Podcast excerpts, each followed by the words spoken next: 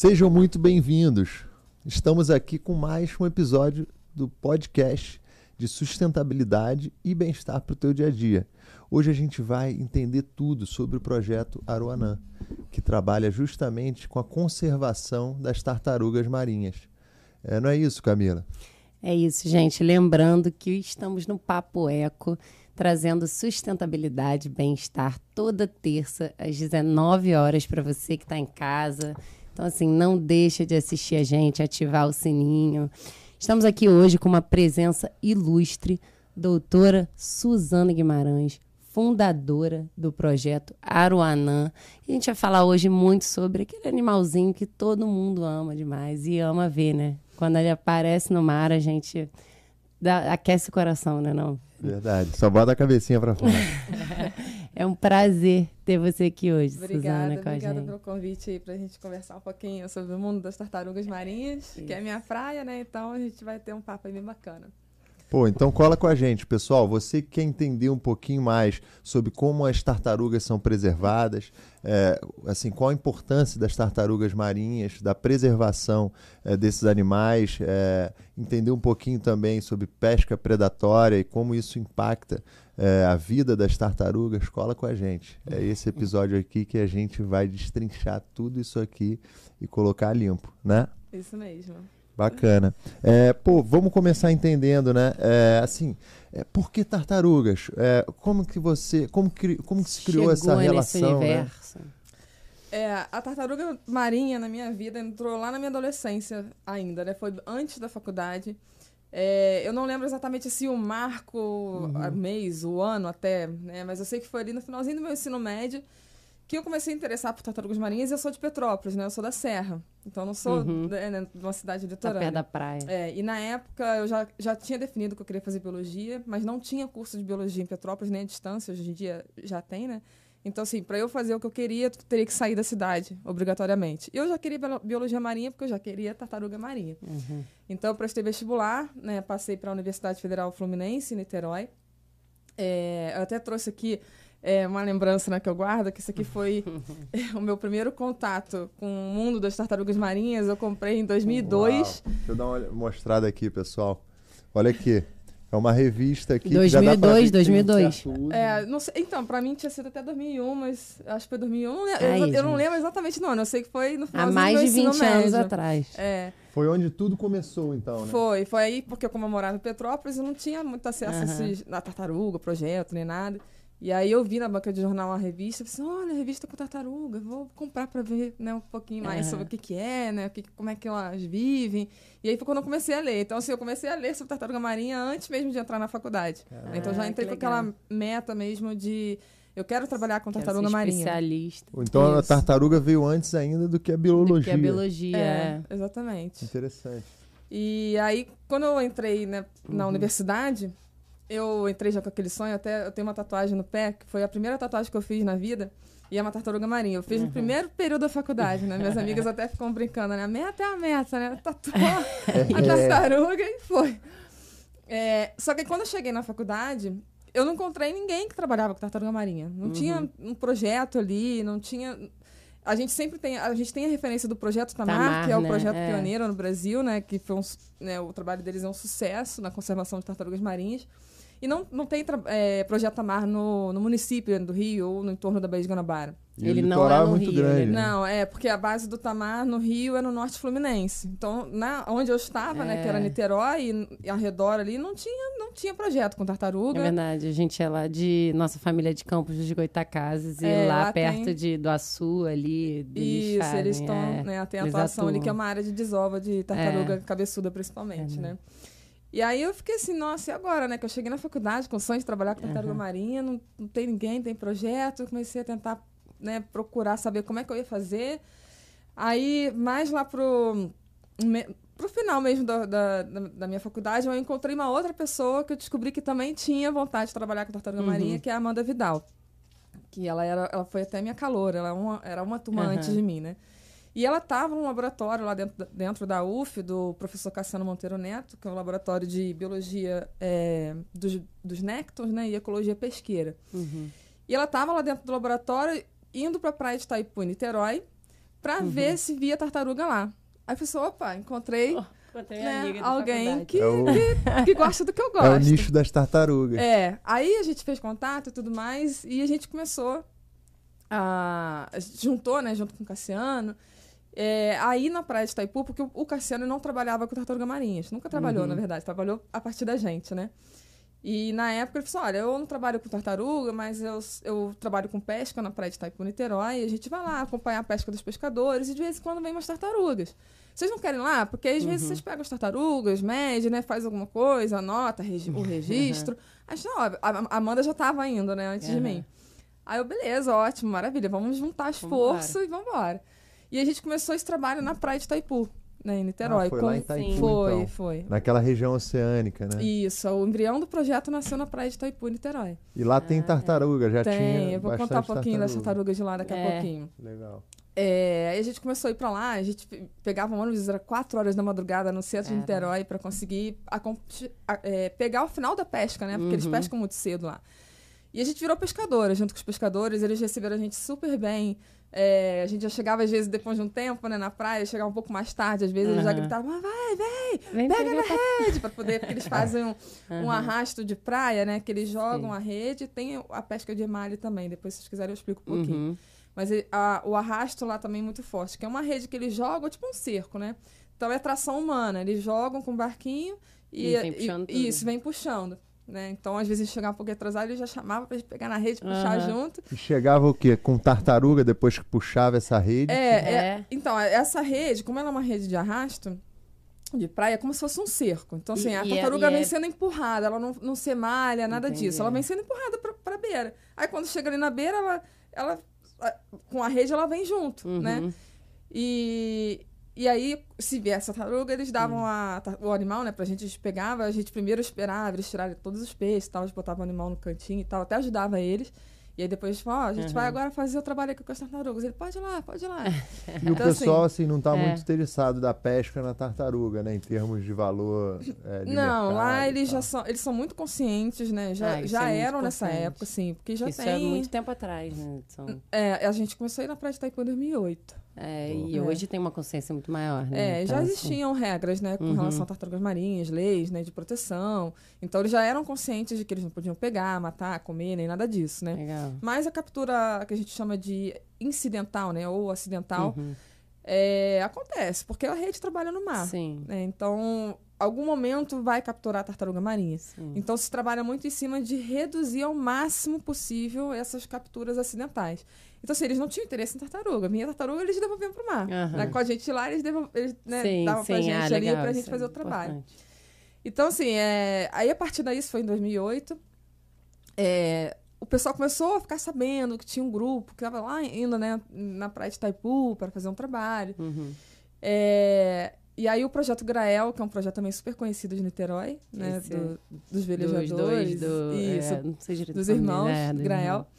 É, eles ficaram sabendo também da, da gente lá, e como eles estão sempre no mar, né? Eles procuraram Uhum. o, o Cassiano Monteiro Neto, que é o professor, para propor uma parceria. Ah. Isso já foi lá para 2011, finalzinho de 2011, início de 2012. Uhum. Aí a gente começou a pensar, né? Poxa, a gente tá já trabalhando um tempinho, né? E aí uma dúvida, né? nesse período qual era o trabalho que vocês É, faziam? é Já legal. era de cuidado com as tartarugas ou era mais um acompanhamento? Monitoramento. É, era mais um acompanhamento e monitoramento dos indivíduos que residiam lá na praia de Itaipu. E vocês porque a gente só ficava marcavam lá. alguma coisa assim? Não, isso veio depois. Ah, né? A gente tá. só mesmo via o animal, media, fazia o registro e tirava foto, porque a gente consegue identificar o indivíduo da tartaruga marinha através das plaquinhas que elas têm na cabeça. então a gente fala que é a foto-identificação. É a Então, a gente impressão digital da. Isso, isso. É. Então, mesmo sem a marcação, a gente fazia foto-identificação e conseguia identificar qual era o indivíduo quando a gente voltava lá. Só pelo olho. É, a gente tem, tem um programa até que faz essa, essa marcação, mas a gente, pelo olho a gente consegue Uhum. bater a foto. Eu diria né, até e- que seria pelo casco, né? Se, não, eu Não. leiga. É, o mais é conhecido legal, é é. feito pela lateral, né, das cabeças, e a gente começou a fazer por, pela- pelas placas de cima também da Olha cabeça. que legal. Né, e deu super certo. É, e aí, em 2012, então, aí... E o objetivo, desculpa, era realmente entender se estava reduzindo aquela população de tartarugas ou só identificá-las e, e realmente talvez pesar e algo nesse sentido. É, era acompanhar, porque o que o que acontece? A tartaruga marinha, principalmente as espécies mais costeiras, né? Tartaruga verde, a gente vai falar um pouquinho daqui a pouco mais, uhum. vou entrar um pouquinho mais no, na tartaruga, né? Elas têm um hábito muito costeiro, na tartaruga verde. Então elas entram em baías, estuários, e elas elegem uma área de alimentação uhum. para passar um tempo da sua vida, principalmente dentro da, da, fase juvenil. Daqui a pouco eu vou falar um pouquinho da, da, do ciclo de vida. Show. Então elas têm um comportamento de residência. Então elas realmente escolhem um local para morar. E ficam. Né? E o que acontece? É, com o passar dos anos da gente lá, é, a gente começou a ouvir assim: nossa, mas tá com tanta tartaruga aqui. É, será que não está na hora já de diminuir a proteção? Será que já não foi efetiva uhum. a proteção? Né? Será que. Como que. Né? Porque a gente está vendo aumentar a população em si, né? A comunidade, os banhistas e tudo falava isso pra gente. Só que a gente, já tendo conhecimento da tartaruga marinha, a gente olha, possivelmente não são tantas assim, né? São sempre as mesmas. Sim. Mas para a gente poder saber isso, a gente tem que fazer o quê? A pesquisa. Né? né? E isso é uma pergunta, foi um, uma pergunta interessante que até motivou o meu doutorado, né? Essa pergunta. Uhum. Por quê? Porque quando você tem um monte, se você cai olhar um, uma ou duas na rede, ou, sei lá, atropelado por uma embarcação, né, um acidente, é, tem tanta. Né? Uhum. Então, será que talvez não seja né, tão, tão, tão ruim assim? Quando você traz a informação de que não são tantas, que são as mesmas, que elas moram lá todo dia, que se podem dar nome para as tartarugas, uhum. que elas uhum. conhecem, inclusive vocês, né? A gente brincava assim. Isso muda muito a, a visão ali Sim. do animal, sabe? De que realmente elas estão ali, estão morando, estão se alimentando dos restos dos peixes que os pescadores limpam. Até hoje uhum. isso acontece, né? Eles chegam na pesca, tem um pessoal que limpa os peixes ali na beira da praia e muitas vezes joga o descarte na, na água de volta.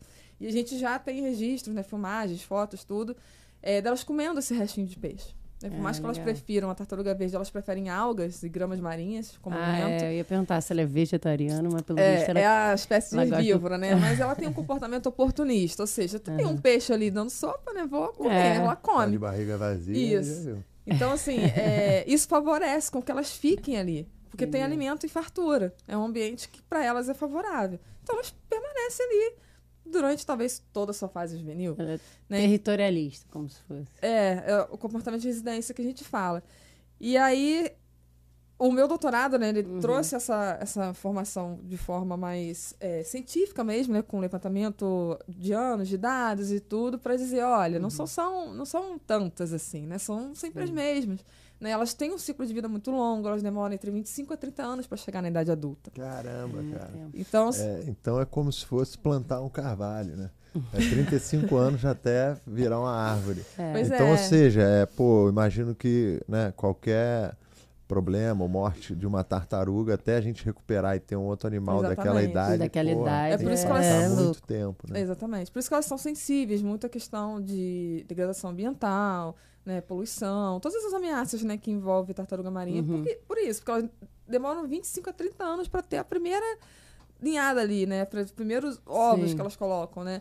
Mas você e... descobriu quantas tem? Não dá para saber, né, um número exato. Não, a é gente é fez uma, é? a gente consegue fazer através de uma modelagem ecológica uma estimativa, né, de quantas tartarugas. Mas isso vai variando ao longo do tempo. Então, uhum. assim, na, quando eu fiz o meu doutorado, que foram três anos de dado, né, a gente teve um, um máximo ali de ocorrência de 52 indivíduos vivendo ali. Só em Taipu? Só, na praia de é. Taipu. Entendi. Só na cidade de Taipu, entendeu?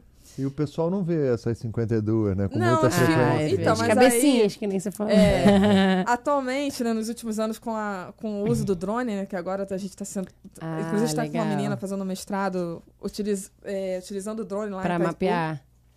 É, oh, a gente legal. começou a ter umas imagens bem amplas da praia de Itaipu, na extensão toda onde em dia de água clara a gente consegue, consegue ver exatamente ver. onde as tartarugas. Oh, então a gente tem imagens que a gente conta numa imagem só quase 50 tartarugas Caramba, na extensão inteira. Então isso meio que corroborou é, com o que eu encontrei no meu doutorado, que foi na verdade uma modelagem, uma estatística, né? Uhum. Uma, uma estimativa baseada na, na, naquela amostra que eu fazia. Né? Que é legal, é... legal. E é mais um exemplo da foi. tecnologia ajudando, Sim. né? Na preservação dos animais, né? Exatamente. É, esse trabalho que está em andamento agora, que é da Bárbara, né, do mestrado, ela, ela tem o drone, né? Ela que veio propor assim, uhum. a, a, parceria.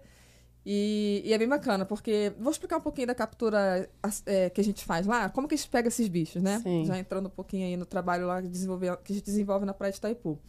É, é, com tem, como, como a gente passou muito tempo observando e trabalhando com os pescadores na pesca de arrasto deles, e a gente Sim. viu que nesses anos todos nenhuma tartaruga vinha Machucada. machucada, afogada, nem nada disso, a gente pensou, pô, essa é uma, uma boa arte de pesca pra gente conseguir pegar as tartarugas aqui. Uhum. né? Só que a rede deles é bem grandona, então demora mais, era pesada, dependia de muita gente.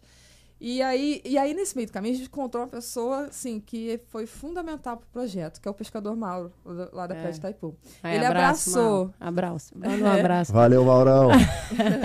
O pessoal chama de Maurinho, que ele é Maurinho, magrinho. Maurinho. ele- desde quando a gente começou a ir lá na Praia de. Itaipu, ele abraçou a nossa causa, o projeto, né, a equipe, e entrou na equipe mesmo. Né, hoje, é, com a parceria que a gente está É, com a Petrobras, ele está junto na equipe mesmo contratada, então ele está ajudando a gente a desenvolver esse trabalho, coisa que ele já fazia né, anteriormente. Mas ele fez também é, mudança, então ele hoje ainda é, É. pescador? ou Ele ainda é pescador lá na Entendi. Praia de Algo mais paralelo. uma forma ali. Né? Sim, e, e tá com a gente desde o início. Uhum. né? E aí, na época, a gente viu da- da- dessa questão da, da rede e tudo mais. É, e aí, quando eu fui fazer o, o meu doutorado, ele falou assim: olha, vamos, vamos rachar, a gente não tinha recurso, né? Aham. sempre foi todo mundo voluntariado, né? Uhum. Sim. Até a gente conseguiu a Um parceria da patrocínio. Petrobras. É, a gente dividiu, eu, Cassiano e a Amanda, né? Vamos fazer uma, uma rede. A gente rachou, fez uma, um racha entre a gente, pra gente conseguir comprar material. E o Mauro fez também no voluntariado, É. no voluntário, assim, não cobrou pra Aham. confeccionar nada na rede, né? Porque Ah, ele já legal. estava apoiando a gente. E aí ele confeccionou a rede, menor um pouco, né? Pra gente poder fazer a pesca de arrasto pra capturar a tartaruga. Só a tartaruga. Só a tartaruga. Focada nisso. É, e aí a gente. Ele doou o barco dele, não doou pra gente, mas se doou o uso, né? Do barco dele, as braçadas dele, e ele É, começou a trabalhar com a gente quando a gente ia fazer essa captura intencional. Que a gente começou a fazer em 2013, Uhum. a captura intencional lá. E aí a gente joga a rede na beira da praia, né? Um pouco menor, e vem, às vezes, 15 animais numa redada só, sabe? Caramba. Caramba. Então, o, o projeto Aruanã, hoje, ele atua é, Ri- Niterói, né? Ou ele... Não, hoje a gente tem uma licença de atuação que vai é, em todos os municípios no entorno da Baía de Guanabara, mais Maricá e Mangaratiba. Ah, tá? legal. E a gente Então, está ele agora tá- já com- é, iniciando uma parceria com o município de Saquarema também. Então a gente vai ampliando, né? O Então já um tá pouquinho. crescendo, É. né? Começou É, lá em Itaipu. Sim. É, aí, voltando um pouquinho né, na história, Uhum. é, que eu tava falando do Projeto Grael, né? Que propôs a Sim, parceria. sim. E aí foi quando a gente sentou e pensou, pô, vamos, vamos fundar um projeto e amplificar um pouco mais o que a gente está fazendo, né? Porque é, tá ganhando corpo e tal, o pessoal tá conhecendo. Aí vamos. Aí foi quando a gente sentou, em 2012, Aham. eu, Amanda e o Cassiano. E, claro, o Cassiano, ele deu toda a ajuda possível. Ele não trabalhava com tartaruga, ele falou assim, olha, eu não trabalho com tartaruga marinha, mas se vamos tiver alguém que toque, eu abraço a causa. então foi mais ou menos isso, porque a gente precisava dele. Ele era professor da UF, ele ia Aham. ter que emitir, né, solicitar licença no nome dele. A gente era estudante, Sim. né? É, em 2012 eu já estava no mestrado. Então é importante ter um, um professor É, alguém- sempre no- num processo desse. Pelo visto tem que ter muita raça também, né? É, e botar são dinheiro no bolso coisas, e tal. né? Assim, eu acho que assim, a gente sempre resume nosso trabalho, a primeira coisa é foco e força de vontade. Porque é isso, a gente. Como, Propósito. é, propósito. Porque era um sonho meu, era uma vontade da Amanda também. é, e a gente precisava fazer. A gente fez muito nosso esforço. A gente Uhum. pegava uma de madrugada, era sozinho, era todo mundo botando dinheiro do bolso, eu era Cassiano, e continuando ali a fazer o trabalho. No meu mestrado eu já, já desenvolvi também com um projeto com captura incidental na pesca de arrasto industrial. Depois, se vocês quiserem, eu dou uma contada nisso daí. Com certeza. E, e a gente foi persistindo, todo mundo sempre trabalhando no voluntário. no- e, e é muito importante isso. A gente encontra pessoas né, no meio do caminho que soma com a gente, que tem aquele mesmo propósito, Sim, que, que tem aquela mesma vontade, causa. que abraça a causa e que acredita. Uhum. Né, que foi o Cassiano, que foi o pescador Mauro, entre outros pescadores da, da praia de Itaipu, Uhum. foram as- os estudantes, os voluntários que começaram a agregar também trabalho junto com a gente. Então, Sim. a partir de 2012, né, quando a gente sentou e pensou, vamos fundar um projeto, vamos pedir licença, vamos pedir para a Baía de Guanabara toda, Aham. vamos fazer um programa de educação ambiental mais forte, né, montar uma exposição itinerante para a gente poder expor material biológico, é, informativo. É, vamos fazer um programa de voluntariado, Legal. trazer os estudantes. Isso foi em 2012. Foi quando o projeto Aruanã nasceu sob esse nome, né? Já existia um E é grupo. uma ONG, não? Atualmente a gente está dentro de- da ONG. Ah, É, entendi. A gente foi com a UF até 2020. Né? E o Uhum. professor Cassiano, ele sempre dava maior força. Não, vocês têm que ser independentes. Porque assim, eu... Entendi. a- Começou com um projeto Da dentro da, UF, faculdade é. e depois Era um projeto de pesquisa de uma universidade. Né? Só que aí eu me formei em doutorado, a Amanda também né, formou no Aham. mestrado dela. A gente começou a sair da universidade, né, um pouco. E aí o Cassiano da- sempre dava essa força, ó, vocês têm que ser independentes e tal. E aí a gente tinha vontade de criar uma ONG, Uhum. mas às vezes faltava um pouquinho assim, nossa, vai ser muito, é muita burocracia, é um custo enorme pra gente poder fundar. E a gente ia deixando, né, deixando. E aí a oportunidade veio, que aí acho que também entra um outro ponto importante, né, que é de você aproveitar, agarrar as oportunidades que te chegam, né? Isso. E num momento super crítico para o mundo inteiro, que foi a pandemia, né, a gente viu ali na pandemia a oportunidade de fundar a ONG. Por quê? Porque a gente teve que parar com as nossas atividades presenciais, né? É, a gente só ficou fazendo é, Uhum. atividades online. A gente teve que cancelar o, o voluntariado, não fez mais captura, porque não tinha como. Então, acabou dando um tempo né, é, pra gente, tempo mesmo, né? Uhum. Sim, sim. Pra dedicar à criação, A de uma criação ONG. de uma ONG. Aí eu falei assim, cara, agora é a hora. Vou procurar um advogado, É, vou procurar um contador. É, vou começar a saber é, com outras pessoas né, que já tem uma ONG, como que faz, como que é a questão. Nessa época, eu já fazia parte do Instituto Mar Adentro, dentro do conselho diretor de um outro instituto, de uma outra ONG, né? Que é o Instituto Mar Adentro, Aham. que é a minha segunda ONG do coração, né? Só não é a primeira, porque eu, a primeira é a A minha, né? que eu primeira é fundei. E a tartaruga tá difícil de competir. É. A segunda é o Instituto Mar Adentro, que eu também desenvolvo pesquisa com tartaruga, né? Aham. Pelo Instituto Mar Adentro. E eu já estava dentro do conselho diretor, então também ali eu aprendi muita coisa sobre ONG, sobre a Uhum. experiência. Encontrei pessoas também maravilhosas lá, que também me ajudaram nesse processo, Sim. né? Vou até deixar um beijo pra Nai. é, aqui, né? O Clérigo, que é o presidente da ONG. Então, pessoas assim, que somam Sim. mesmo com, com todo mundo que tá ali para ajudar, quem tá disposto a fazer. Então, isso também ajudou no processo, né? de eu Sim, estar com já dentro de uma outra ONG. E aí a gente foi, juntamos. Eu tenho uma dúvida aqui, É. que talvez seja a dúvida do pessoal que está nos escutando. É, hoje, para você abrir uma ONG, assim, como é que é? Muita dor de cabeça? Tem algum espaço que você pode esclarecer pro É, pessoal? já dá uma dica, né? Pô. Por onde eu começo? É, Às vezes primeiro- quem está fazendo assim algo que pô, ainda não tem ainda a estrutura de uma ONG, vale a Sim. pena fazer por algum motivo? É, acho que é por aí. Tá. É, a, a primeira coisa que você tem que ter, advogado e contador. Então você já tem que ter um recurso, porque você vai ter que pagar o advogado, e você tem que ter Uhum. um recurso que você vai pagar o, o contador. Então você tem que ter um, um caixa ali, um- fora é todas o- as taxas que você paga em cartório, né? Para registro. Você tem que ter um grupo que queira né, juntar com você na mesma causa, no mesmo intuito. É, o conselho diretor, geralmente, ele é, ele é composto por seis pessoas. É, mas isso pode mudar de, né, de acordo com o intuito da Uhum. ONG. A gente tem que ter o conselho fiscal, que também é composto mais aí por pelo menos mais três pessoas. Então tem que ter pessoas Tem que ter que pessoas estão no mesmo intuito que, que a gente, né? Para juntar e unir esforços, aí a, gente, tá- aí a gente faz a assembleia né, de fundação, aí essa assembleia gera uma ata, a ata vai ser registrada, e aí começa todo o processo mais burocrático em Uhum. cartório, né? Que você tem que ter o registro certinho, tem que pedir o alvará. Se a gente não tem sede ainda, que era o nosso caso, a gente tinha uma sede, né? A gente teve que botar no endereço de uma Uhum. menina, dos pais dela, né? Para poder a gente conseguir, que, se- é, que chama de endereço de referência Sim. Sim. para a gente conseguir ter o alvará de funcionamento. Então, assim, é, primeira coisa é isso, você ter pessoas, né, Uhum. advogados, o advogado e o contador que entendam dessa parte de registro de ONGs é, e pessoas que queiram somar com você Aham.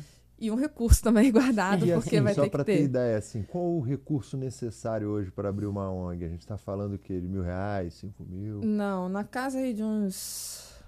Na casa de uns dois mil. dois mil para você É, abrir uma não, E- ONG? mil- e- não, um pouquinho mais, peraí. Porque eu sou contador e Uhum. advogada, né? Mas na casa aí de uns quatro mil, talvez. E quanto tempo? É, quanto tempo? Eu ia perguntar a mesma coisa. É, o nosso foi até um pouquinho mais extenso, porque a gente descobriu ali Pandemia um- também um- demora um pouco mais. Não tô- Não, não? foi uma questão que a gente teve no endereço da menina. né? Ela descobriu Ah, que a tá. casa dela mu- mudou de número. Só isso. Só E a detalhe. prefeitura não avisou. É, Então, a gente, tipo, foi, Ai, foi, foi, voltou, foi, voltou, voltou, até é, descobriu e resolveu o problema. Aham. A gente demorou um pouquinho mais pra ter tudo certinho. Mas, assim, no normal deve demorar uns dois meses, talvez, três no máximo. Entendi. É, O nosso durou. A gente fundou em outubro de 2020, a gente conseguiu o alvará definitivo mesmo, foi em junho do, do outro ano. Caraca. É, maio, não, foi maio, maio do outro ano, de E você 2021. sentiu que é mais difícil por ser ONG? É, porque parece que hoje, assim, em 30 dias você consegue Abrir ter um uma empresa. CNPJ, abrir uma É. empresa. MEI Parece que ONG é mais rápido, né? complexo, né? É, a ONG é um pouco mais complexo, porque é isso, você tem que criar outra coisa, que é um processo anterior. Você tem que criar Uhum. o estatuto social. Então, é é um texto que vai ditar tudo como a ONG vai funcionar. É a sua, a, a sua referência, né? Então, o que você coloca ali é, é o que você tem que seguir. Uhum. Então, por exemplo, se você tem que pensar muito bem antes, né? Porque depois, se você quiser mudar o estatuto, aí é mais custo, com registro Sim. de novo. e tudo. Assembleia e tudo É, mais. exatamente. É, E aquele estatuto, ele dita é, quais são as atividades que você É, pode fazer. fazer é, onde. é tudo a gente que faz a redação desse estatuto, mas a gente tem que fazer pensando muito bem em tudo, Sim, justamente para evitar ter que editar. mudar depois. Entendi. Por isso, então, aí que entra o quê? O advogado. É, o advogado, ele Porque uma empresa tem normal modelo. não precisa de estatuto, né? Não, não. E aí, pô, já uma ONG. E aí tem Precisa. contrato social e etc Isso. e É, tal. o contrato social da ONG é o estatuto social. Ah, entendi. Entendeu?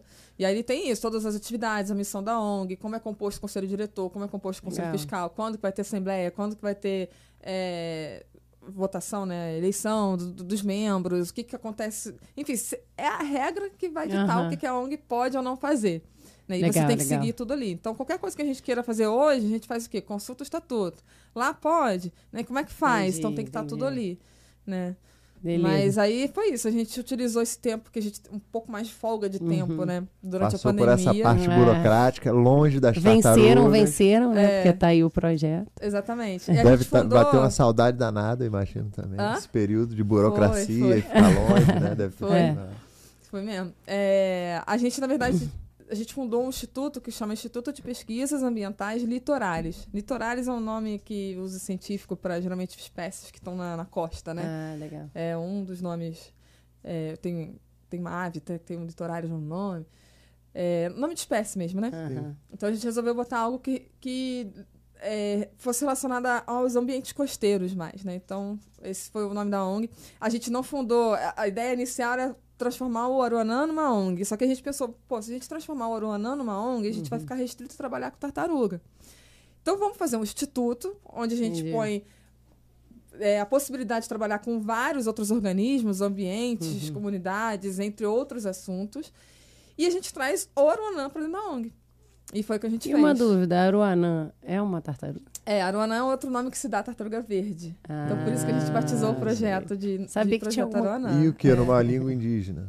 É tupi. Tupi. Ah, isso. que legal. Isso. Legal. Aí é outro Agora nome que se você, dá. Também você tem já conhece Aruanã uma peixe, palavra né? em tupi. É. Aruana. Ai, você fala tupi, fala Aruana. Ai, é. É. É isso. Aí foi isso. A partir de 2012, então, a gente realmente começou a trabalhar sobre o nome Entendi. Aruanã, Projeto Aruanã, ampliou as atividades. Aí a gente criou a parte da educação ambiental um pouco mais forte, né?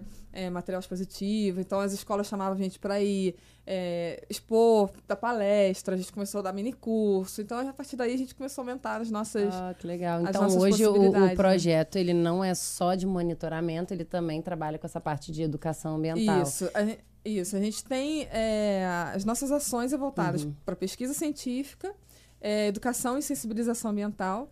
E Legal. participação é, em atuação junto à comunidade e criação de políticas públicas. Ah, legal. Então, se tiver um colégio em casa, pode entrar em contato pode e chamar para vocês irem lá. Vou deixar o e-mail aqui. É, já- certeza, Contato cara. arroba projetoaranã.org.br. Já É manda isso. lá. E quem que, quem que é interessante, assim, é, te contactar? Porque parece que você começou fazendo monitoramento, né? O projeto começou fazendo monitoramento. Aí você já, hoje já faz, é, passa uma educação, talvez ambiental, em torno desses animais. É, e que tipo de entidade, assim, são mais escolas para fins de educação infantil ou são mais empresas? Não, são para educação. É escola, muito que a gente atua. A gente atua com Uhum. diversas instituições, outras ONGs, em parceria com a prefeitura, né? A Prefeitura de Niterói, Uhum. é, a Secretaria de Meio Ambiente né? Ah, e legal. Recursos Hídricos é nossa parceira, a de Maricá também é. Então a gente tem. é, Eles também têm atividade, né? De, às vezes, Uhum. de. é, eventos que eles fazem, eles chamam a gente para participar. Tem ONGs, é, tem. é, projetos de esporte, né? Clube de, de, de canoagem Ah, surf, que quando faz os eventos chama a gente também para poder Uhum. botar a nossa tenda e expor o material lá. E as escolas, assim, elas são é, um ponto muito forte pra gente, né? Porque a gente leva a atividade desde Sim. os pequenininhos até os adolescentes. Então a gente vai nas escolas, leva a exposição, leva a palestra. E atualmente, né, é, agora com a parceria da Petrobras, a gente está com um espaço físico, onde a gente montou uma exposição fixa. Ah, Pô, lá em Niterói mesmo, lá em Lá na Praia de Itaipu. Itaipu. que a Pô, gente que tá. show. Então, É. assim, agora, além do- da, daí da nossa escola, porque tem muita escola que não tem a possibilidade de pegar os seus alunos É. e levar até um espaço. Sim. né? Então, a gente se disponibiliza também para Aham. levar a gente para as escolas, pro- né? E, não, e atender essa- essas Legal. solicitações. E, assim, é muito bacana, assim, as crianças A troca, né? adoram. Muito é. É, a gente tem umas devolutivas, assim, que a gente até se emociona, né? Aham. Porque as crianças aprendem não só sobre tartaruga marinha, né? A gente aprende sobre o mar, sobre Sim. conservação, sobre o meio ambiente, a importância, o que, que ela pode fazer, qual o papel dela para ajudar nisso tudo, né? Então elas ah, fazem desenhos, às Sim. vezes, né, do que, que aprendeu, qual a importância e tal, e dá essa devolutiva, a gente, assim, é muito legal. E, E e deixa eu muito- te fazer também uma, uma pergunta aqui. É, imagina né, que você tenha muitos desafios, né? Com um projeto que abraça uma causa, né? Como tartaruga, e que tem que fazer um monitoramento, e a gente nem imagina né, o tamanho do, do mar, ou enfim, das áreas que vocês atuam, assim. Qual você, você acha que são os maiores desafios, assim, do, do projeto Aruanã? É, o maior desafio é a gente conseguir. é, a gente está. Primeiro, ampliar nossos, nossos, nossos locais, né? De, Uhum. de chegar nesses locais, assim, porque a gente gostaria de estar. é, por exemplo, esse mês a gente tem tanta escola que a gente está atendendo, que está chegando no final do ano, o Uhum. pessoal está correndo, né? E às vezes a gente não consegue atender todas as demandas que a gente Entendi. consegue, que, que É chega né, pra gente. pra- É, mas a gente tem um desafio que, assim, a gente tem as pessoas que hoje em dia estão mais conscientes, tem uma, uma conscientização ambiental um pouco maior, mas tem outras pessoas que não estão ainda nesse processo, né? E eu sempre falo assim, é muito fácil você convencer ou, ou mostrar ou ensinar uma pessoa que já tem uma consciência ambiental. O difícil é você mudar a consciência de que não tem consciência nenhuma. Por isso que os novinhos fazem mais sentido, né? Porque é, É. mais difícil mudar a consciência das pessoas mais velhas, né? Eu imagino. É, Já deve a ter opinião é um coisas pouco mais mais, enraizadas mas esse é o desafio, assim, É. é, da gente é conseguir mudar, sabe? Porque é isso, é, a criança é o, o fruto, né? Ela vai crescer já É. com aquela consciência ali, é mais fácil de, de conseguir fazer isso desde novinho. Mas os adultos são grandes desafios, Uhum. né? Esses que ainda não têm essa consciência. Então, quando a gente consegue né, tocar essas pessoas e, e tu vê a alteração, né, de, ou de comportamento, ou de, de atitudes, de, de fala, Uhum. de conhecimento, às vezes é, é pura falta de conhecimento mesmo, né? Sim. é, o local onde ele, ele cresceu, enfim. É, E às vezes elas até dão dica, né? Eu tava falando com meu primo outro dia, ela falou, pô, minha filha veio falar pra eu não tomar canudinho que vai matar as tartarugas. é, Né? Então, assim, Sim. talvez esse, esse tipo de educação, de trabalho, acaba criança fazendo acaba essa via, né? é, a pai, criança leva pra dentro de casa É. também, né? Caraca, é possível. É, mas assim, a gente tenta não. É, por mais que é isso, a gente tá- acaba focando na criança porque é, o- é o futuro, né? Mas a Uhum. gente tenta também sempre pegar nos adultos, nos mais velhos, né? Esse, esse público que às vezes não, dependendo do histórico de vida da pessoa, é um pouco mais difícil de mostrar ali, ó, passar o conhecimento, ou de mudar Aham. um pouco a- a- o pensamento. Então, assim, esse para mim é um dos maiores desafios, né? Que a gente sempre busca, que é conseguir atingir o máximo de pessoas possíveis, independente de quem seja, onde seja, é, é levar isso daí. Disseminar, por isso que a gente está aqui também no Papo Eco, né? Falando É, É. sobre- mesmo, essa informação tem que É rolar, né? Exatamente. Pô, eu tô com uma dúvida aqui. Eu já vi que tartaruga foi amor à primeira vista. Eu já Ah. não tenho dúvida. Mas eu fico com uma dúvida assim: existe hoje um papel em que a tartaruga exerce que é mais importante? Ou, é, ou talvez a, a tartaruga tá, tá- tá em maior risco de extinção? Existe uma preocupação maior é, que a gente tem que ter com a tartaruga? É, a tartaruga, vou começar do princípio. Elas estão aqui, as tartarugas, todas no caso, né? Jabuti, cágado, né? Elas estão aqui há É. mais de 300 milhões de anos na Terra. Né? O registro fóssil mais antigo de tartaruga marinha já data de 260 milhões. Um pouquinho mais recente, né? É, isso, é- isso é legal até colocar, que jabuti, cágado... É, tem uma diferença. Tartaruga, é, ma- tartaruga mesmo é a marinha, né? As terrestres a gente chama de jabuti. E, e É, é tudo tartaruga. Ele É, cágado é é, é, tartaruga, então, é. é isso. É Ah, é. Mas é, na verdade é pertencente à ordem Testudines, que a gente fala. Os. Testudines são todos aqueles que estão que têm carapaça. Sim. Aí a gente tem Entendi. os cágados, que são os que vivem tanto no ambiente terrestre, frequentam no ambiente terrestre, quanto Uhum. o, água doce, né? E as tartarugas que são a- as terrestres só, e as marinhas. Né? Então, assim, esse grupão todo, Aham. ele já tem fóssil aí de mais de 300 milhões de anos na Terra. Né? As tartarugas marinhas mesmo, dos anos Caramba, 60. Então a tartaruga é um dinossauro. Conviveram com os dinossauros. Então, assim, a gente fala assim, elas estão na Terra há tanto tempo, conviveram com os dinossauros, passaram por grandes extinções na Caramba, Terra, sobreviveram, Sobreviveram. resistiram, e quando a gente chega na era do humano, o que acontece? É, Elas entram em extinção. extinção. Caramba. Caraca, isso é muito triste. É, então a gente- Então tá em extinção a tartaruga. A gente pode dizer assim que é um animal que corre esse que corre risco, é ameaçado de extinção. É, a gente tem para tartarugas marinhas Uhum. duas classificações, né? Que é a nível mundial, ou seja, é como se fizesse um somatório das populações mundiais, né? Para fazer essa classificação. Então, com exceção- no mundo são sete espécies de tartarugas marinhas. Uhum. É, e dessas sete, seis estão em lista de, de animais ameaçados de extinção. O outro tem dados insuficientes ainda, né? Por isso que não, Caraca. não é que não está, dados insuficientes ainda. Uhum. É, então, estão na lista de animais ameaçados de extin- de extinção do mundo, né? Que é a, a lista da União Internacional para a Conservação da Natureza. Uhum. Que é uma classificação, não só tartaruga, né? Como todas as outras espécies, fauna e flora, que eles Sim. fazem para verificar se, como é que está o status de, de conservação né, e de ameaça. É, aí aqui a gente tem uma classificação brasileira, né? Ou seja, eles pegam a população que ocorre aqui no Atlântico Sul Ocidental, né? Que pega a nossa costa Uhum. e faz uma avaliação das populações que ocorrem aqui. Para nossas populações aqui, né, das, das cinco espécies né, que ocorrem na costa brasileira, né, duas não ocorrem.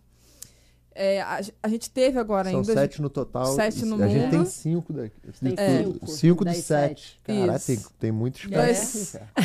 Muito espe- Eu vou até falar que eu sofro um bullying. O pessoal, às vezes, que, por exemplo, trabalha É. com peixes, assim, que tem um monte de espécies. É. Que eles fazem um mergulho lá, começam a catalogar um monte de espécies. Nossa, como é que vocês decoram isso tudo?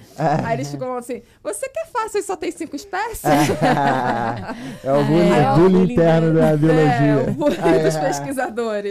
Eles vão fazendo o senso visual de subaquático É. dos peixes, anotando Mas dezenas fala de agora, deve ter espécies. tartaruga que a gente ainda não descobriu, ou não? Não, não, sim. É. É um, é, um, é um animal que fica muito pra perto da costa, né? Então, É, é, tem uns mais oceânicos, né? Mas Não tem, tem um... um lá na região abissal, não. Uma Não. tartaruga.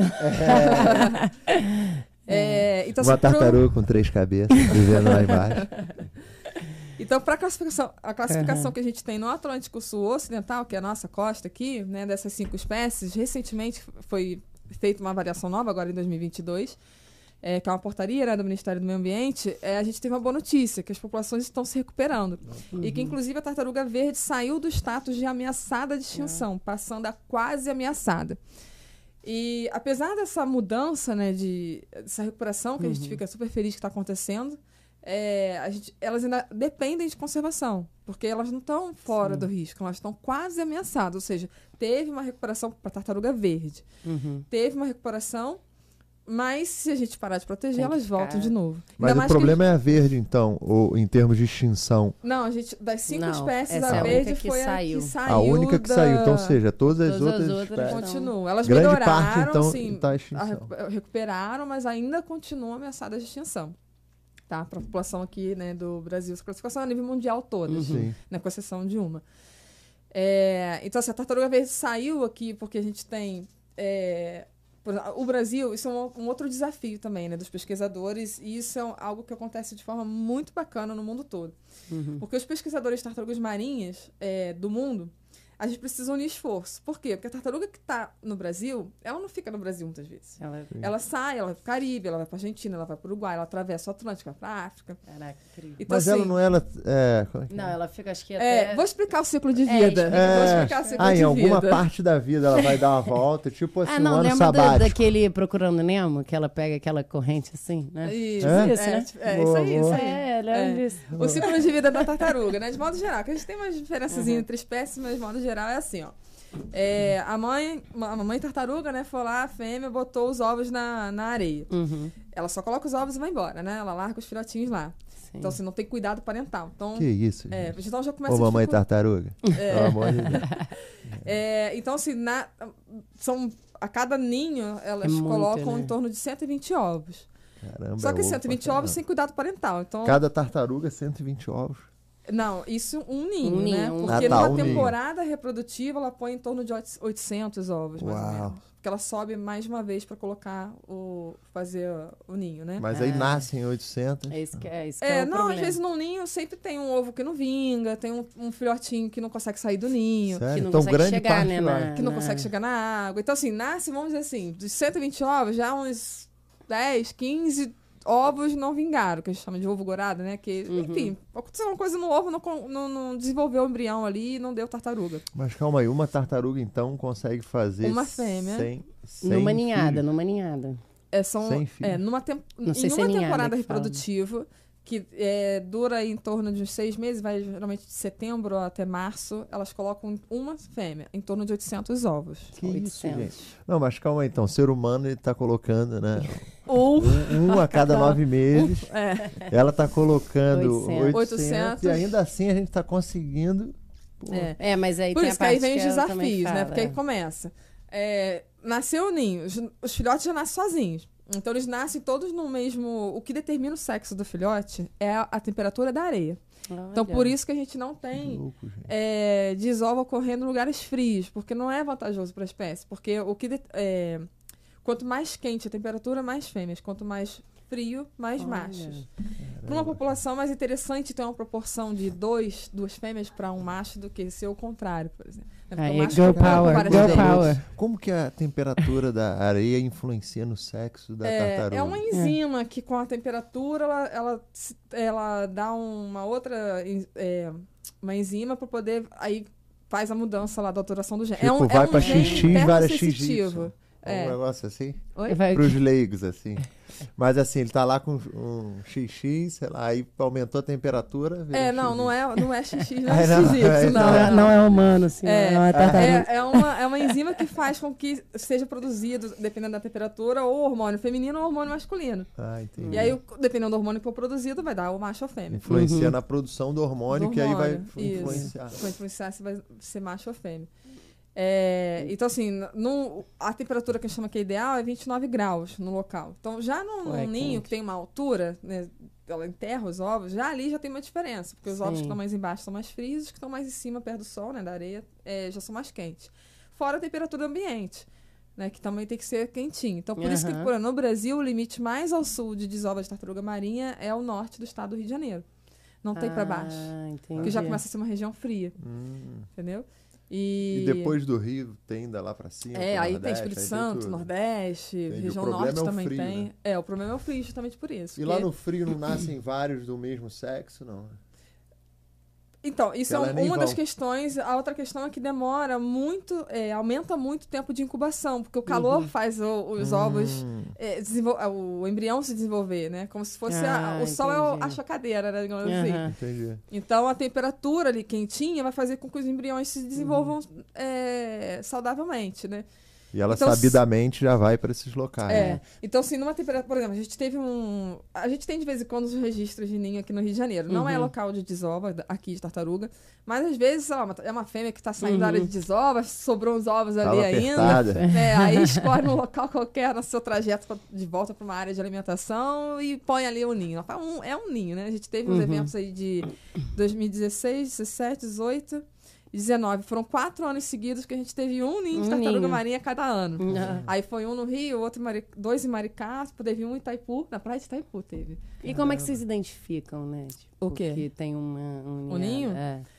Se as pessoas verem a fêmea na areia, Vê a fêmea sabe que já tem sabe que tá... o tá- ninho. hum. Mas se não, foi o caso do ninho de, da praia de Itaipu. Ninguém viu fêmea subindo, Só ninguém viu viu nada. Nem... saindo os filhotes. É, elas fazem um rastro característico também na areia, mas só Ah, vai saber que é o entendi. rastro de tartaruga quem entende de É, com tartaruga. certeza. Então, na- esse que teve na praia de Itaipu, que foi 2016 para 17, Uhum. é, ninguém soube. A gente Só, só, soube. as tartaruguinhas é. Então, um Ah. dia, 6 horas da manhã, um, um outro parceiro nosso lá, que é o pescador também, o Marcos Tripa, filho dele, Uhum. começou a ligar pra mim incessantemente de manhã. Suzana, para nascer Tartaruga. tartaruga, que eu o quê?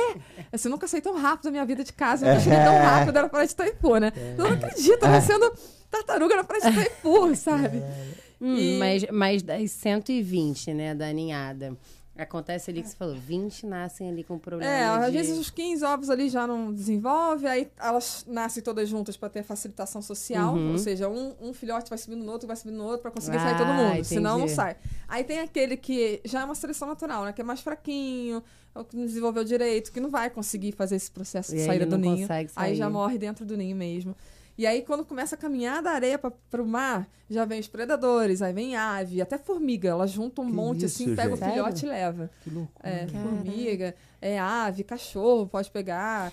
é, enfim, tem uma série de. Aham. né, elas são pequenininhas, são muito mais vulneráveis. É, então já é morre ali perigoso, um, né? um Tipo monte. assim. É. E aí, mais ou menos, quantos por cento chega É, ali existe uma estimativa que é bem assim. É, não é nada muito comprovado, né? Mas é uma estimativa aí Uhum. que de cada 800 a mil filhotes que nascem, um a dois só que chegam à idade adulta. Isso, muito bem. Né? Então, é, são 25. Aí, quando elas entram no E mar. o maior responsável por, essa, por esses filhotes ficarem no meio do caminho eh, seria o quê? Mais o predador, mais a ação humana ou é natural Dos mesmo? filhotinhos? É tem- assim, não, só é, chega um ou dois, né? Não, aí é mais hoje em dia pela atuação mesmo, é impacto humano. Homem. Sim. Né? Impacto humano. Então a gente consegue melhorar essa taxa, vamos dizer assim, se a gente pô, simplesmente Sim. talvez É, atitude Sim, com diferente. certeza, Uhum. com certeza. Tanto que a gente está tendo hoje, né, o, o Projeto Amari tem 43, 40, não lembro agora, 45 anos no Uhum. Brasil de atuação, né? É, e quando eles começaram a atuar no Brasil, né, eles, eles só tiveram o primeiro retorno, né, de, de um, de um indivíduo que eles prote... de um filhote que eles protegeram 30 anos depois, né? Caraca. Então, assim, quando eles. Eu Uhum. lembro que quando eles. Quando eles fizeram 30 anos de Projeto Amar, né? Eles fizeram aquela comemoração de que a gente está hoje recebendo resultado de uma proteção de 30 anos atrás, que começou 30 anos atrás, porque o- aqueles filhotes estão Aham. chegando na idade adulta agora. E, e- e o Tamar até pode ser, né? Se, se a gente, né, que é o ser humano, a gente ajuda, eu sei, né, a, a acabar, né, e tá levando aí a tartaruga à extinção. Mas se a gente ajuda elas a chegarem todas ali no mar, sabe? Dos 120, a gente dá aquele apoio, tipo, ah, não vamos Sim. deixar nenhum cachorro não, isso pegar, acontece. não vamos deixar. Isso é uma, uma isso medida aí também mesmo... ajuda realmente também a aumentar Sim, essa taxa, isso né? já favorece. É, em muitos locais, é, em áreas de desova, onde tem monitoramento né, das desovas em si, são várias é, medidas que, que, são, que são feitas Uhum. para conseguir proteger esses ninhos, né? Um é assim, se- é, a iluminação, porque a iluminação afeta muito a tanto a tartaruga Uhum. fêmea na areia, que ela se desorienta com a luz, Caraca. quanto os filhotes, porque os filhotes, eles geralmente nascem à noite para evitar o sol e porque eles seguiam para o mar com a luz. O mar é sempre mais claro Ai, do que a incrível, terra. por mais que não tenha lua nem nada, é Uhum. sempre mais claro o mar. Então eles sabem exatamente que tem que ir pra lá, Uhum. né, pro mar. E aí quando tem um foco de luz, Entendi. quiosque, casa, seja o que for o prédio, Guerra. eles vão completamente é, em direção à luz. Caraca. E ficam lá embaixo da luz. Aí eles têm aquela energia é, guardada quando eles nascem pra conseguir o quê? Sair do ninho, Uhum. correr a areia. Aí quando eles chegam no mar, eles começam a natação frenética pra ir pra alto mar. Eles gastam toda a energia deles aonde? Na Não. terra, né? Se desorientando ali. ali E aí já reduz muito a, a possibilidade desse- desses filhotes sobreviverem, que eles já estão Entendi. cansados, já gastaram a energia que eles eram para estar gastando no mar. Né? Então, Caramba. a iluminação artificial na praia é uma ameaça. É, a presença de cachorro, né? animais que são introduzidos pelo homem na, na Entendi. praia também, eles às vezes matam as fêmeas. São umas, umas fotos bem até Hum. feias assim, de ver, né? Porque ela- eles mordem aqui assim nelas, eles fazem uns buracos gigantescos. As tartarugas mães, As né? fêmeas, mães é. que vêm atacam botar o- elas na praia. Que é pior ainda, porque ela já tá na fase adulta, né? É. Com quantos anos, mais ou menos, a tartaruga ela vai botar um ninho ali? Então, 25 a 30 anos 25 que ela a 30, demora. no 25, Isso, isso. Ah, ela demora 25 anos pra reproduzir. Pra reproduzir. Ah, Caramba, é tempo pra caramba. Então, né? aí depois que é, chega no mar. com o ser é, humano também. é, os filhotinhos chegaram lá no É mar. tipo Oi? um desafio danado pra, pra sobreviver, né? Tipo assim, Ah, é. meu irmão, agora vai. Chegou no mar, foi a primeira etapa. Ela já chegou e acabou, calma aí. É, e aí, o que, que agora rola 25 depois disso? anos. É, aí chegou no mar. Ufa, chegamos no mar, né? Agora vamos fazer o quê? Vamos ter que comer, né? Aí o mar, assim, ela- elas vão pra alto E a mar. mãe não tá ali mais. Não tá mais. Não, não tá. Eles têm que se virar sozinhos. E aí começa a, a outra fase também, né? Porque como eles são muito filhotinhos, muito pequenininhos, né? Os filhotes, aí você tem mais predador. Uhum. Peixe grande, dourado, tubarão. Enfim, peixes maiores, né? Que, que a tartaruga come tartaruga. Sim. Foram os peixes carnívoros. Então já tem os predadores no mar. É, além disso, eles têm que conseguir se alimentar. E em alto mar, né? é, o recurso alimentar é, é baixo. Porque uma coisa é Sim. na costa, que você tem alga, tem né, um monte de E coisa aí, pra bichinho é comer. desse tamanho, né? É, então ele começa a filhotinho. comer o que vê flutuando, uma alguinha flutuante, alguma coisa assim. Uhum. Um pra- plástico, né? O Aí que entra plástico, o esquema. né? exatamente. Aí já Aí eles dá começam outro a comer. desafio. É. É diferenciar Existem, algas de plástico. né? É, não diferencia, né? Eles comem mesmo. Uhum. Então, Isso talvez assim é, é também você acha a questão assim dessa poluição marinha pode ser um alto um motivo para esse grau de mortalidade mais sim, avançado. sim. Sim, Hoje com a poluição é, né? marinha, principalmente pelo lixo, também já está sendo apontado como uma das causas de ameaça, não só a tartaruga marinha, né? Como a outros Todos os organismos também. Então não é a pesca em si, né? O pessoal não está pescando muito tartaruga, é mais o lixo que a gente já gerou que provavelmente está é, Não, hoje a pesca ainda é considerada como a maior ameaça mesmo. É a pesca, pesca. predatória, a pesca irregular, Uhum. a captura acidental, né? Então se trabalha em pescas que são regulares, tudo, né? Que, que, que é permitido fazer esse trabalho no sentido de reduzir essa, essa captura, né? O máximo possível. Mas a pesca ainda é, é considerada como a maior ameaça. E o lixo está vindo aí é, agora também como um grande vilão. É, o que acontece muitas vezes, é esses dados de, de ingestão né, de lixo ou emaranhamento no lixo, às vezes é um Uhum. pouco camuflado com outras questões, porque o lixo ele demora um tempo para levar a tartaruga a óbito, porque ela pode, é, ela vai comendo e aí ela pode começar a se entupir, né? Sim. E aí causa o que a gente chama de fecalomas, que são os bolos é, no intestino que junta fezes com lixo e entope mesmo. Né? A partir daí ela para de comer Caramba. e ela começa a definhar. Isso é um processo que demora. né? Então, muitas vezes o que acontece? O bicho está comendo lixo, mas às vezes nesse processo de, de, de entrar em- até, a- até chegar ao óbito por causa Chegar- do lixo, às vezes ela morre por outro motivo. Porque foi pego na pesca, foi atropelada ou por algum outro motivo. Então, assim, a- acaba que os- as informações, né, os dados com a questão do lixo ainda é um pouco subestimado por conta Porque às disso. vezes ele sofre um outro acidente antes. É, de... mas- Acidente, em forma de É, falar. sim, pode sofrer, exatamente, Aham. pode sofrer alguma coisa. Pô, eu já vi uma foto, tipo, uma vez, eu não sei se algo real ou não, que assim, eles abriram um pássaro, né? E aí abriram o estômago dele e tal, e tava cheio de. é, cheio de plástico, cara. Sim, cheio de tudo, é- assim. isso tipo assim, é. tampinha, coisa de doido, assim. É, isso ocorre, você já abriu alguma tartaruga? Teve, já, já, Já, já encontrou? morta, Sim. Hoje em dia, assim, é muito difícil você não encontrar algum resíduo dentro da tartaruga. Uhum. né? Por min- menor que seja, um pedacinho de linha, um pedacinho de plástico, aquele que às vezes não vai nem fazer mal, vai passar direto. Mas, assim, Uhum. é muito difícil você encontrar Uma tartaruga. é, uma que às vezes encontrou morta para fazer necrópsia, né? E abre a parte gastrointestinal e não ter nada de lixo. Assim. É tipo, caraca, é, É. quase normal ter. É. Aí depende também da, da área, né? Onde Uhum. você encontrou esse, esse animal. Então, assim, é, às vezes em regiões que é um pouco mais conservada, preservada, como a tartaruga verde, né? Que é a, a que a gente abre, a mais costeira, né? Então Uhum. tem essa- esses dados maiores com relação à interação com lixo. Dependendo da região onde ela está, se encontra menos ou mais ou não encontra. Mas hoje em dia está assim, tá certo muito comum. Certo, não digo porque a gente chega a encontrar animais Aham. que não tem alguma coisa. Mas, assim, é, tá sendo muito comum, muito comum a gente abrir uma tartaruga, fazer necrópsia e encontrar lixo. Uhum. Assim, é, na nossa, inclusive, nossa, nossa exposição, na nosso material, a gente tem é, vários saquinhos, né? Cada saquinho é uma tartaruga que foi encontrada morta. Com lixo. Então, assim, elas comem plástico. é, o mais encontrado é o plástico, é, plástico flexível, seguido por plástico rígido, aí depois é linha, nylon, corda.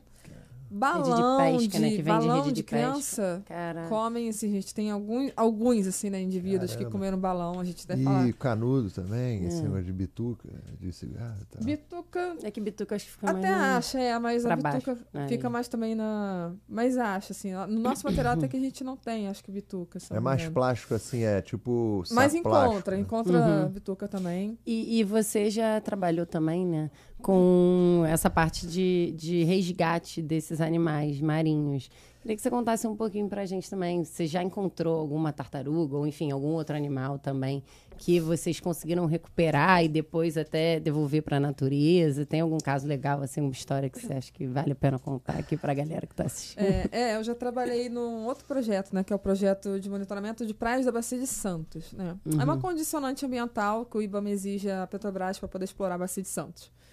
Então, eles têm um programa que faz é, o monitoramento de encalhes de tetrápodes marinhos, que são os quatro Traduzindo, traduzindo. É, traduzindo são as quatro patas, né? Que se, se apoiam quatro Aham. patas. Sim. É, no caso, a tartaruga nadadeira, por exemplo. Uhum. E então envolve é, aves marinhas, né? Que tem as asas. é, o- os cetáceos, que são baleias e golfinhos, tá? E as tartarugas marinhas. Então, aves Uhum. marinhas é, é esse que é o monitoramento. Então, trabalhamos, foram três anos, né? Trabalhando com esses animais. É, as aves marinhas, aqui, por exemplo, a gente tem a fragata, que é muito comum, a gente chama de pirata do mar, né? Na ponte, a gente vê um monte voando, ponte Rio-Niterói. Sim. Então, ali é- são as fragatas, né? Aham. Tem o Atobá, que é um outro também típico marinho, o Biguá, que a gente chama de patão pretinho, parece um patinho assim que fica nadando. É, tem outras aves oceânicas Aham. também, que é mais difícil ver na costa, mas, por exemplo, a fragata, sabe qual foi o maior é, problema com ela de interação com atividades humanas? Hum. Linha de pipa, com Caraca. cerol. Chegava um monte de animal com a, com a, com a asa cortada Hum. e muitos não tem o que fazer. Não tem o que fazer, não vai conseguir voar. rompeu mais. o tendão, o bicho não voa mais ali. Dependendo do. Só se for meio que na hora, assim, que você vê o, contra o, acidente, aí eles ainda conseguem fazer lá Entendi. a cirurgia Recuperação, e a, a tá. Aí recuperação. tem que sacrificar. E aí bota o que não? Para zoológico, não? É, al- não, é, às vezes sim, tenta dar saída para alguns Aves, é, né? Zoológico, às vezes, lugares. dependendo do caso, é eutanásia. Não tem o que fazer, assim. Entendi. É uma, é uma decisão muito difícil para os veterinários, né? Mas Sim. que é preciso ser tomada muitas vezes. Então, é, para fragata, Uhum. muita interação com linha de, de- che- Chegava férias, então, cara, quando as crianças estão Uhum. soltando, o Aí número de casos aumentava bastante. É, tartaruga marinha, a gente via muito. é, elas acabam chegando num estágio de decomposição muito grande, né? Já muito podre, assim. Uhum. É tá mais difícil você conseguir identificar a causa-morte, a não ser que ela seja parente. Você vê um corte no casco e você sabe que foi atropelado por embarcação. Então, acaba que a maioria, às vezes, você não consegue fechar uma causa-morte. Uhum. Mas dentre aqueles que se fecha a causa-mortes, aí é- entra interação com pesca, atropelamento por embarcação. Que Então, são- tartaruga é mais difícil de recuperar e, e- e devolver, assim, não, não existe um Não, tudo assim. depende do estado que ela É. chega, né? É, às vezes o animal chega muito debilitado, já Uhum. definhando, muito magro. É difícil, às vezes, você conseguir reverter o quadro né, de- da- e- daquele É, animal. É muito sensível. É. As aves também são bastante sensíveis. Aham. Então. Mas, assim, tem vários casos de reabilitação, Sim. assim, com certeza, né? É, de soltura né, de volta do, do animal. É, eu tenho até um, que aí junto o Uhum. projeto Aranã com o projeto de monitoramento de prática. Eu tava, eu tava trabalhando nesse projeto ao mesmo tempo que estava no Aranã. No Aranã tô há mais de 10 anos, né? É, durante uma das atividades de, de captura intencional que a gente faz lá na Praia de Itaipu, Uhum. né? A gente é, encontrou uma, uma tartaruga que estava. Ela estava expelindo um pouco de sangue pela boca. A gente não sabia por quê, a gente Uhum. preferiu encaminhar para a reabilitação. E, e aí a gente caminhou para o pro projeto, de- esse outro projeto, né? Que eu também Uhum. trabalhei. Que aí tem uma base lá em, de um centro de reabilitação em Araruama. E aí chegou lá, eles verificaram também que tinha uma outra questão na nadadeira e tal, tipo, tipo um abscesso, alguma coisa assim, que eles tiveram que tratar, não conseguiu tratar. É, e tiveram que amputar a nadadeira. E aí eles foram, eles devolveram, recuperou, amputou a nadadeira, recuperou o animal, né, verificou Uhum. tudo bonitinho, Tudo pronto para ser devolvido no mar. Eles devolveram lá mesmo em, em Praça, Praia Seca, em Saquarema, né? Sei, é Praia Seca. Araruama. Ah, tá. Araruama. Eles devolveram o animal pra praia lá mesmo, em Araruama. E aí, beleza, devolveram o animal lá, né? Eu não lembro exatamente agora quanto tempo depois, mas o animal não voltou pra Itaipu Voltou. Caramba, cara. E tá morando lá, gente. Já pegou mais de uma vez. Sério? Caraca.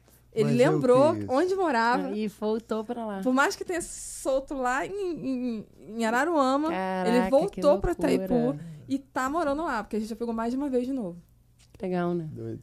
Mas aí eu tô lembrando agora do pessoal que viaja, né? Tem umas tartarugas que viajam, tirou É. um sabático, vai É, pra lá porque e eu, eu ficou faltando a ano parte do ciclo de sabático, vida. é. é. Não, como é que é esse esquema? Tipo assim, eles vão, viajam, pega ali a corrente e tal. Isso. Aí É. a próxima etapa do ciclo de vida que a gente parou lá nos É. filhotes no alto mar comendo plástico, né? É verdade, é É, verdade. amor. aí eles passam nesse alto mar aí em torno dos 5 anos, crescendo, Uhum. né? Até atingir mais ou menos os 30 centímetros assim, de casco. Pequenininho assim.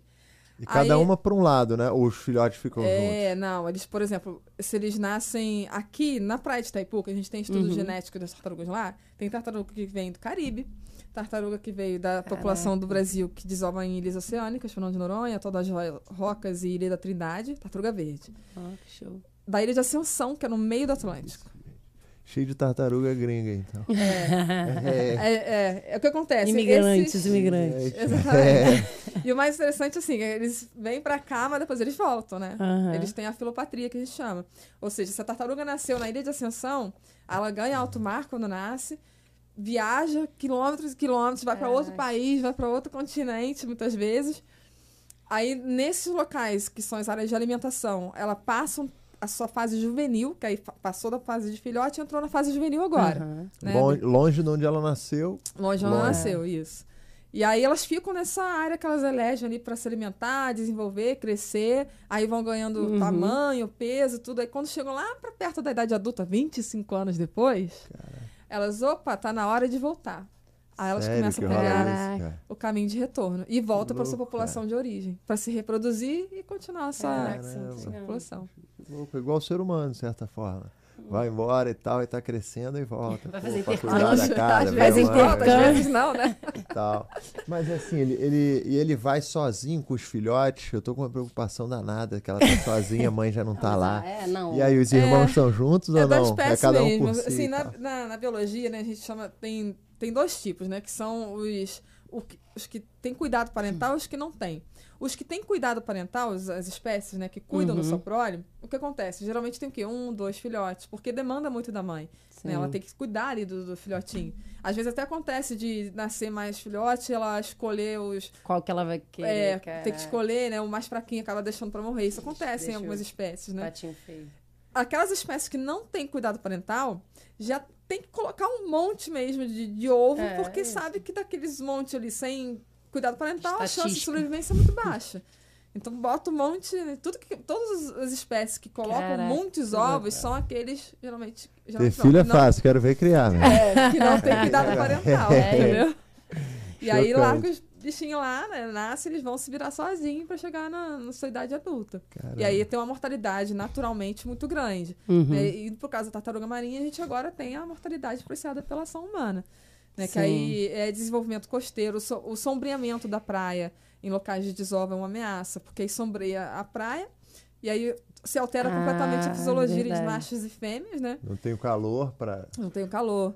Aí a, a, a pesca, né, que é considerada como uma das Uhum. maiores ameaças. A poluição marinha, não só por detritos, né, que, só, que é o lixo, mas também poluição química, da, da é, Qualidade poluição- É, tipo também. óleo, né, também é uma Uhum. outra ameaça.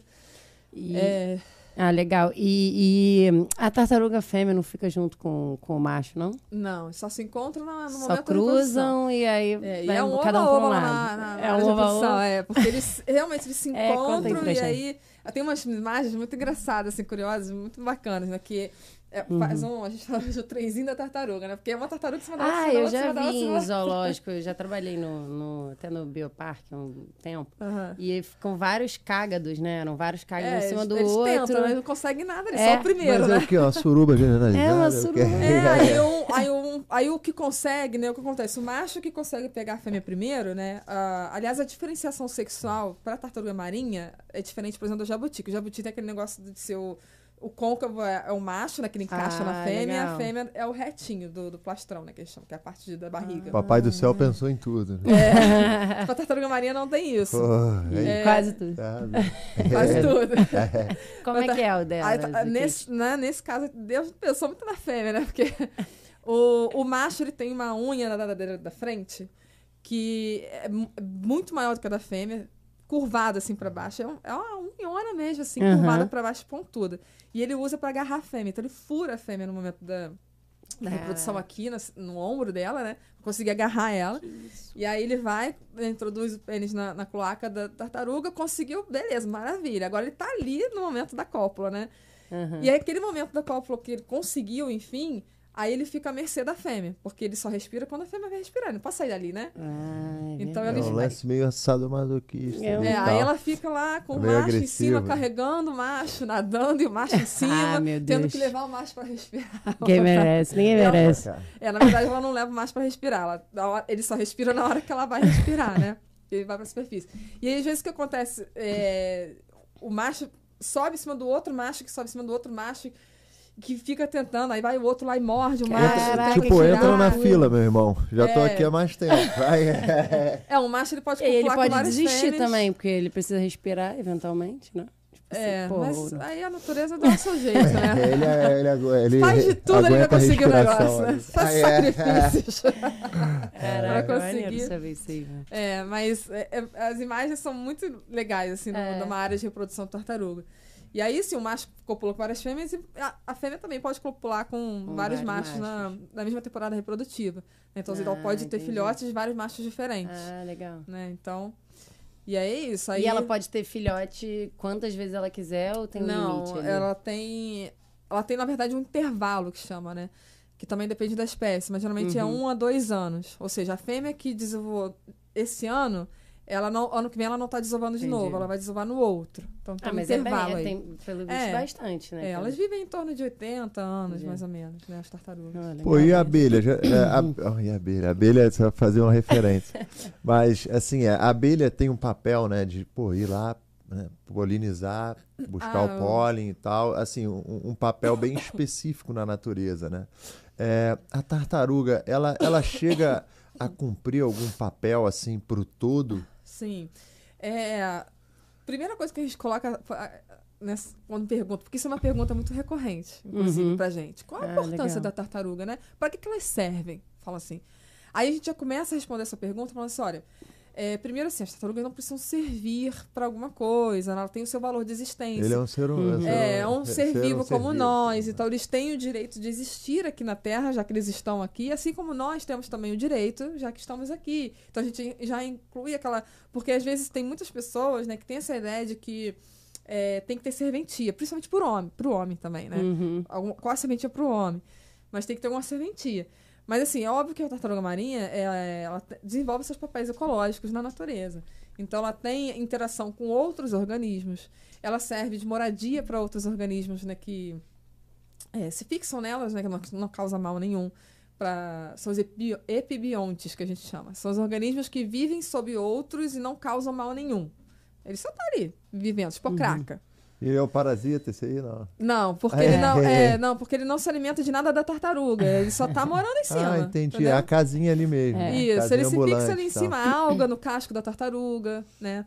É, tá ali, se fixou no casco, tá morando ali, não causa mal nenhum. Ele já é um meio de transporte pra uma É. galera aí, Isso, então. meio de transporte pra É, galera. é, é. Além disso, fornece comida pra uma galera também, que são os peixes, né? Os peixes. É uma relação ecológica muito legal também. Ah, tem os isso é peixes legal que são pra caramba. Então, eles desenvolvem papéis mesmo de limpadores em outros organismos. Então, Ah, a tartaruga, inclusive, tem um comportamento né, que ela mostra para os peixes que ela sabe que são limpadores. Uhum. Né? Aí ela, ela para na. Ou, ou no fundo, que ela dá uma. Como se fosse descansar, né? Uhum. Ou então ela para na coluna d'água, assim, bem largadona, sabe? Com as nadadeiras pra baixo, assim, paradona. Aham. Aí os peixes já. Opa, tá na um hora de limpar ali, a então. tartaruga. Vamos lá. É, Caraca, Aí a natureza é começam- incrível. incrível né? mesmo. É. Aí eles começam lá a limpar. É aí, mutualismo, né? Mutualismo. Isso. Que Hum, aí eu lembro, ambos biologia. beneficiam, tá vendo? Biologia. Tá Prova coopera- faltou aula de Você tá biologia. cooperação também, eu lembro disso. É. Que isso? Tá fazendo Você não biologia estudou, não. Você não estudou, não. Eu estudei. É, é, Orgulho, sou professora também, É, né, de ciência aí, biológica. aí. Orgulho da professora. é. Você deu aula pra ela Eu escondida. lembro daquele que era o peixe piloto, que que é exemplo clássico, né? Do, acho que é no tubarão, né? Ah, das rêmoras também. que É. é. Caraca, aí, tá vendo? Que isso, Só não cara? lembrava. É. Tartaruga não, não sabia, não. Legal. É, ali, os gêmeos, na verdade, nem não traz muito benefício ali pro, É. pros tubarões. Acho que ela só pega o, o restinho. É, É, na verdade, esse não é protocoperação, não. Eu- Tá vendo? Não estudei tão bem. Que isso. Aproveita pra tirar as dúvidas. Aí, é. Mas aqui, transporte, É, alimentação. alimentação para outros organismos. Elas podem ser, inclusive, aí já é uma serventia até para o ser humano, né? Que são sentinelas ambientais. O que, que Uhum. são isso? O que, que é isso? É, elas podem dar in- in- serem indicadoras de qualidade ambiental. Por quê? Principalmente a tartaruga verde, que é a mais costeira, né? Tá mais perto da costa, Uhum. entra em Bahia. Então ela fica em locais que são muito poluídos, muitas vezes. Na Baía de Guanabara a gente tem tartaruga pra caramba. É, é, a gen- e aí o que acontece? Tem uma doença que acomete principalmente a tartaruga verde, que chama fibropapilomatose, é o nome dela. É, e é uma doença causada por um tipo de herpes vírus, parecido com o herpes vírus Uhum, humano, né? sim. Mas é outras, outra, outro tipo, né? Não passa para o humano nem nada disso. E, e assim como o nosso herpes vírus, né? Quem tem herpes sabe como é Uhum. que é, né? Dá conta, tá estressado, tá com a imunidade baixa ou pegou muito sol. Aí o, o herpes aparece, né? E para tartaruga é parecido, né? Se ela está imunossuprimida, o vírus começa a manifestar. E aí na tartaruga se manifesta em forma de tumores, que podem ser externos ou podem ser internos também, nos órgãos. Quando é interno é mais grave um pouco, né? Porque aí começa pode dar debilidade nos órgãos, a- até levar a Tadinho. óbito. E externo, aí depende muito do tamanho, né? Se é um tumor menorzinho e tal, ela consegue conviver ali de boa, né? Se é um tumor muito grande, Uhum. aí já começa a trabalhar- atrapalhar a mobilidade, agarrar em coisas, dá muito no olho, então pode tampar a Ah, visão. Né? E é uma doença que está muito associada à polu- à poluição marinha. Uhum. Ou seja, onde, em locais onde a poluição ela é maior, né? a A, prevalência de, de fi- fibropapilomatose ela é maior também. Uhum. né? Tem vários estudos que já demonstraram isso. A gente aqui também do Projeto Aruanã já fez vários estudos com a incidência de fibro é, na praia de Itaipu, principalmente, né? Uhum. Ali a gente tem uma prevalência também um pouco alta. Mas é, são tumores externos e que. Ali elas são muito gordinhas, né? A gente fala que elas são super. Uhum. sau- E elas crescem muito rápido. Que a gente fez a taxa de crescimento delas ali. É. E a gente comparou com outras taxas de crescimento no mundo, assim, elas crescem mu- mu- muito, muita coisa, assim, rápido, né? No tempo Porque é de- mais rico É. ali, tem mais comida. Possivelmente elas têm fartura de alimento, tem o Ah, peixe, legal. né? Então elas têm uma taxa de crescimento alta ali pra praia de Itaipu. E são, você vê, elas são É. gordinhas mesem, elas chegam gordinhas. Tá gordinha, tá na hora de emagrecer, para de comer. E você já, já chega lá e já sabe onde ela tá também, né? Tipo assim, Aí- algumas. O Itaipu, É. elas ficam na beira da praia. É, você não precisa nem mais, né, fazer aquele. Não, a gente precisa É, pegar, pra porque aí, a gente, é, porque aí a gente faz a medição. Aí lá a gente faz a, a marcação com grampo metálico, que é cedido pelo o Tamar Semibio. Uhum. Né? Então eles têm uma numeração que é única para o Brasil inteiro, então eles que cedem para todos os projetos. E a gente insere Uhum. essa informação num banco de dados nacional também. Então a gente marca esses indivíduos É. lá, é um, um grampo em cada nadadeira e tem uma numeração específica. Uhum. Então se a tartaruga sair da praia de Itaipu e for para outro local, a pessoa Ah, encontrar entendi. alguma Aí coisa, já vai saber que. já sabe que. Aí reporta ao, ao, ao banco do Tamar, né? E aí o Tamar Legal. informa para os projetos, ó, encontraram a tartaruga, a tartaruga que vocês marcaram, tal lugar, não é morta ou viva, não sei. Aham. Aí eles fazem todo esse monitoramento. Ou em outro país, né? Que às vezes também acontece. Oh, Sair legal, daqui e ser encontrado em outro país. Pô, eu tava viajando aqui no negócio. Eu tava vendo uma notícia que pela primeira vez o pessoal descobriu que os, os polvo, desculpa, polvo, o polvo, né? É, tava brigando com outro polvo, tacando pedra debaixo do oceano. E eu vi essa, essa reportagem assim, cara, me chamou a atenção pra caramba. É, é, isso, é, sabe se isso é verdade? Se assim, tem algum comportamento que foi descoberto da tartaruga é, há pouco tempo, assim, que a gente não sabia? Fala, cara, a tartaruga ainda faz isso aqui. É, tem um que é até associado à questão da poluição, é, que é um, mais ou menos recente, né? Que foi um estudo que fizeram para ver se elas têm preferência pelo, pelo, pela, por comer plástico, né? Ou seja, assim, você disponibiliza o Entendi. alimento e o plástico. Alga e... É. Ela tem preferência por algo ou vai, vai no plástico? Pra ver se não é só mero acaso, né? Tipo, ah, tá aqui, Uhum. comi. Achou que era, É. como é que é, água viva. né? Ou Falam seja, que se é ela água realmente viva. escolhe. E aí viram que ela tem uma certa preferência. né? Caraca. Fizeram Pelo um teste, plástico? é, por causa de um biofilme é, que dá no plástico né, quando ele começa a ficar na água, né? De bactérias ali e tal. Musgo. É, e elas. É tudo pelo odor, né? Elas sentem o cheiro. Então eles fizeram, botaram um- um- uns Caraca, indivíduos nos que tanques para fazer o teste, e aí Caraca. verificaram se ela ia num, no outro ali, e verificaram que elas têm. Elas gostam de comer aquele plástico que tem um biofilme ali na, neles. É né, coisa que tem que resolver urgente, né, cara? Mas é, aí isso aqui é um problema, né? Porque quando você tem, às vezes, tem uma preferência, pior ainda, né? Caraca, Mas- e, e tem alguma coisa assim, eu sei que, que né, tem algumas culturas que, por exemplo, a gente até conversando com o Rafa Franco, ele lá no, na Correia, eles falam que usam a, a nadadeira do tubarão para fazer umas sopas orientais. Existe alguma coisa meio Tem. com tartaruga? tem. Tudo que é diferente, a galera É. diz que é afrodisíaco, né? Uhum. É diferente, é exótico, é afrodisíaco. Isso também acontece com a tartaruga. E assim começou a Covid. Né? Fala que é, Ah, assim, é. É, então, para tartaruga também tem isso. Tem muitos países que eh, ainda consomem, né? A legislação para tartaruga, no Brasil, ela é muito bem consolidada Uhum. e ela é uma legislação muito forte. Inclusive, o programa, o, o projeto Tamar é um exemplo de, de Sim. projetos de conservação de tartaruga marinha no mundo todo, né? De sucesso. É, mas tem países que ainda não tem nem legislação que protege. Então, a, a caça, a captura, a coleta, é, tudo ainda acontece sem nenhum Uhum. é, nada que fiscalize ou que penalize. É, então, assim, e, e aí vem essas histórias, né? Que é- o ovo é afrodisíaco, que tem, Ah, enfim, principalmente entendi. em torno do ovo ali, tem a questão do afrodisíaco, né? A sopa da tartaruga, ela foi muito é, consumida, né? Até aqui no país mesmo, né? Aham. É, onde se faz a sopa da... a inclusive o nome tartaruga verde, né? Tem duas, duas histórias em torno da tartaruga verde, né? Que é mais aceita é porque quando se faz a sopa da tartaruga verde, o caldo fica meio esverdeado. Hum, Então por isso que caraca. vem aí o nome tartaruga verde. Outra é por conta da, da coloração louco elas são adultas. Sopa, de tartaruga, acho que eu nunca nem escutei é. falar nisso. É, não, era uma, é uma prática bem comum mundo afora, né? No Brasil também era é, uma prática bem comum. É claro que a gente sabe que acontece Uhum. ainda, né? Mas é, não tem como ser 100% Né? É, Fiscalizado. exato, né? E todo mundo tá 100% sempre correto, né? Enfim, é normal do ser humano. Mas é, não pode, né? hoje em dia é Uhum. crime, então é, é uma prática que não pode ser, ser feita, né? Mas, mas isso tem. Aí tem. co- Come, no caso, para alimentação mesmo, né? De, de- da carne em si. E também os ovos, principalmente porque é Caramba. afrodisíaco, porque é forte, porque tem essas coisas assim.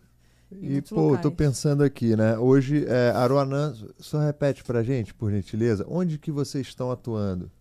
Então, atualmente a gente tá- atua na Baía de Guanabara, mais dentro da Baía de Guanabara. Então, tem todos os, municípios. O nosso trabalho é mais forte na, em Niterói, onde a gente está, inclusive, com a nossa posição fixa, né? A atuação junto com a comunidade pesqueira de lá.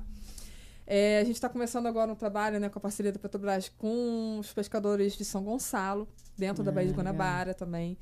É, e a gente visita os outros municípios do entorno com atividades de exposição Uhum. itinerante. Quando tem as desovas, teve no Rio, teve Maricá, a gente também participa junto à secretaria que dá o apoio para a gente fazer o monitoramento dos ninhos. Uhum. Então são atividades assim, em todos os municípios, né? Sim. Dependendo do que for é, solicitado ou da necessidade mesmo, né? E a gente está ampliando aí essas É, minha atuações. pergunta vai mais no sentido assim, pensando a nível Brasil, pô, o nosso litoral é imenso, né? E parece que assim, a partir de um certo ponto ali, não tem mais tanta tartaruga, ou pelo menos a, deso a, a, desova. a desova não ocorre. Desova Mas, não. pô, deve ser um desafio enorme a gente conseguir monitorar todo tudo, esse né? espaço, e monitorar Sim, e sim. conseguir acompanhar. Sim, sim. Você mencionou que é, teve o projeto Tamar. Ele chegou no Brasil ou ele foi criado no Não, Brasil? ele foi criado no Brasil. Criado. Foram é, estudantes que saíram lá da ANEC, o Gui Marcovaldi, né? Que foi os fundadores do- Aham. do Tamar. Eram estudantes da FUG que saíram numa. Vamos percorrer o litoral do Brasil para ver onde que tem tartaruga, o que está acontecendo na época, né? Então eles saíram percorrendo o litoral. Cara. E aí chegaram, aí viram, tipo, onde tinha. aí Fizeram o primeiro levantamento, né? Das informações de ocorrência e, e ameaças no, no país. Interessante. Mas aí o, o que me faz pensar Começou é o de seguinte: estudante, ó. começou com É. estudante.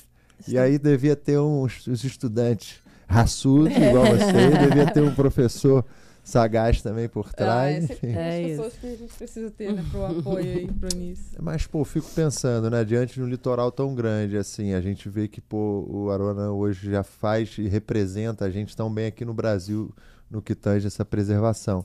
Mas em relação, assim, ao Brasil, a gente pode dizer assim, cara, ó, tem uma Aruanã aqui, temos Tamar, estamos tranquilo porque a gente está seguro ou você acha que realmente, assim, ou existem outras entidades, gente a gente, também- assim, consegue é, garantir a partir dessas organizações que é, o nosso, nossas tartarugas estão seguras? Então, a gente tem hoje atuação assim, de mais de 30 projetos com tartarugas marinhas ao longo da costa brasileira. Uhum. Né? Então, já tem outras instituições, o Tamar foi pioneiro, mas outras né, 30, vieram mais de 30 projetos. mais de 30 É projetos hoje ao longo do litoral todo que trabalham com tartaruga marinha, né? A gente tem esse programa de monitoramento de praias que eu falei que eu trabalhei, Uhum. que ele faz a parte de monitoramento de encares e reabilitação. E esse programa ele cobre também uma área super extensa do nosso litoral, né? Que o Rio de Janeiro todo é coberto, por exemplo, São Paulo é todo coberto, Santa Legal. Catarina é todo todo o litoral é coberto, é, Espírito Santo também. Aí Bahia, aí começa a ter tem umas regiões que tem uns gapzinhos, mas eles vão Uhum. vai até o Nordeste, né? Esse, esse projeto também. Show. Fora outras instituições, né? De pesquisa, universidade, grupos, ONGs. Então a gente tem outras pessoas hoje em dia atuando com tartaruga marinha, sim. É, no Uhum. Brasil, o que eu falei, a gente tem. é, as leis são muito bem consolidadas com relação à conservação de tartaruga marinha. Sim. E o que a gente precisa é de conhecimento. Né, produzir conhecimento, identificar a, as, as ameaças, que bem ou mal a gente já tem isso traçado, mas é, tem uma variação, às vezes, de local para local. Uhum. Né? Então, você tem que aplicar ali é, a, aquela realidade né, que você está trabalhando. Sim. Então, você tem que, às vezes, pegar algo que foi feito em outro local, adaptar para aquele outro, e principalmente a criação de políticas públicas na conservação de tartaruga marinha. É, o Oronã, por exemplo, ele participou da criação da Reserva Extrativista Marinha de Itaipu, Niterói. É, reserva extrativista é uma unidade de conservação onde você pode ter exploração dos recursos de forma sustentável. Então, é, foi uma, uma, unidade de conservação solicitada pelos uhum. próprios pescadores né, para regulamentar as atividades que ocorriam dentro daquele espaço que eles utilizam para tirar o seu sustento. Que para eles também se acabar é. ali. Isso, né? exatamente. É. Então, a gente, como a gente estava atuando desde 2010, é, a, gente, a, a Resex foi criada em 2013. Então a gente participou das reuniões todas, do conselho uhum. deliberativo. E a, gente, e a gente atuava, já tinha comunidade também que apoiava a gente. A gente sempre, sempre teve uma relação muito boa ali com os pescadores, com a comunidade em si. E aí a gente conseguiu incluir dentro do contrato de uso da Resex, que é uhum. onde diz o que, que pode e o que, que não pode lá dentro, duas regras específicas para tartaruga marinha. Porque ao longo desses anos a gente foi vendo, por exemplo, é, que a gente encontrava os animais lá com linha em anzol. E não era nem da pesca dos pescadores ali. Era o pessoal que às vezes chega no final de semana, o que eu vou fazer? Vou lá pescar. Aí joga Abandona. a linha. Não, joga a linha na beira da praia.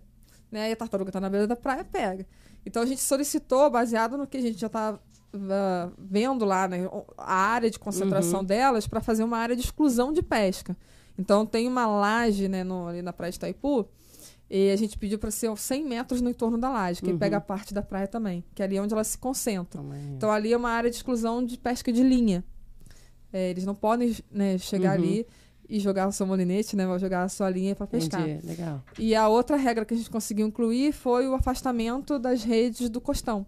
A gente conseguiu 15 metros, né? Deles colocarem ah, a rede legal. mais afastado porque é isso, a captura, como eu falei no início, né, incidental, ela vai ocorrer alguma hora. Uhum. Mas existem formas de você reduzir essas sim, capturas. Sim. Então, o afastamento das redes de um costão, que não prejudica, não prejudica né, a pesca ali, então, uhum. e, e, melhora a.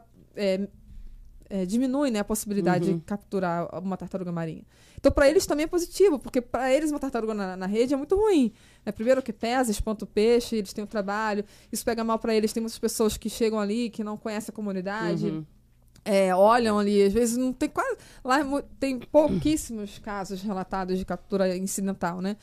Mas às vezes as pessoas chegam ali e vê e aí trata o pescador super mal, quer cortar a rede, quer cortar a linha, que é o, da onde eles tiram o sustento deles, né? Uhum. E, e, e, coloca eles como se eles fossem assim, os criminosos, sabe? Que pegou a tartaruga. Entendi. E não é não por é. aí. O pessoal entendeu? tá todo comendo peixe aí e reclamando é. dos pescadores. Né? Também tem isso, né, pessoal? E, e até uma, uma, acho que até uma outra dúvida, assim, a gente vê é, muitos animais hoje em aquário que é, até o Rafa, né, o Acorri, fazem um trabalho de conservação ali, de reprodução de espécies dentro da Aquarri, pesquisa, enfim.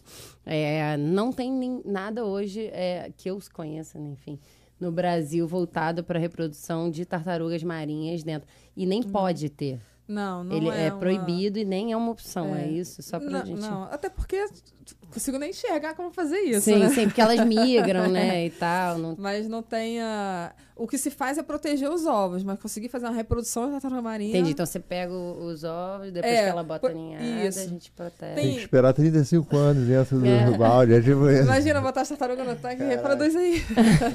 Sabe, não é, não, não, é viável, né? Entendi. Então, assim, quando elas colocam os ovos, tem praias que tem trans... muito trânsito de veículos, sim, ou tem ah, iluminação. Já vi que aí eles botam é. aquele... o tamar, já vi lá em Antafona, né? Eles botam é, aquele cercadinho. Um cercadinho. Ou trocam o ninho de local, põe para dentro ah, de um ah, cercado tá. para proteger. O pai né? não tá lá, nem a mãe mesmo, né? Caraca, então, não, é. não lembro isso não. Não lembro isso não. Mas é que... É, Ficou traumatizado. Fiquei, é, Acabou de ter filho, ele tá assim. Já Como é que não cuida do meu filho? Não, como é possível isso? É, é, ainda uma pergunta assim, é, a gente está seguro ou não com esse pessoal? Que eu ainda estou é, em dúvida. Com os projetos? Assim. É, assim, a gente já não, tem tipo, projetos suficientes. Vai salvar é, se assim, os principais pontos de desova já estão uhum. sendo monitorados. Eu pergunto isso, sabe, porque ah. é, a gente, como Camila falou, a gente, é, minha avó tem uma casa lá no Norte Fluminense, que fica justamente localizada em Atafona. É, ali na cidade de São João da Barra. Aham. E ali, a gente, quando era criança, né? Assim, Uhum. nossos pais, nossos tios, nossa avó mesmo, levava a gente ali pra gente ir acompanhando as tartaruguinhas. Meio que surfando, né? Ela meio que tartarugas, é. tss, deslizando ali e tal, na, na areia até chegar lá. O pessoal, pô, era todo. Vinha uma galera, assim, né? Sim. Só, pô, ver as tartaruguinhas e tal. E hoje em dia a gente passa lá e não tem esse controle, né? É, ou não, não sei se acabou, por algum motivo talvez foi descontinuado ou se mudou o local. Mas eu fico me perguntando assim, é, pô, será que. A gente É, poderia fazer mais, né? É, e será que são tantos locais assim que a gente vai dar conta? Ou realmente, assim, é, se tivessem mais organizações ou não, cara? Na verdade, a organização já está aí, o que tem que ter a conscienti- Uhum. con- Não, conscientização a da gente, é população. óbvio que a gente tem locais no, no, no litoral que não tem ainda Uhum. atividade, né? Então, assim, quanto, quanto mais abrangente for, melhor. Né, nesse sentido de conservação, mais eficaz, é um sucesso que vai vir mais rápido, que vai vir mais efetivo. A gente tem vários gaps no. Ah, vou começar, eu mesmo, 10 anos atrás aqui não tinha.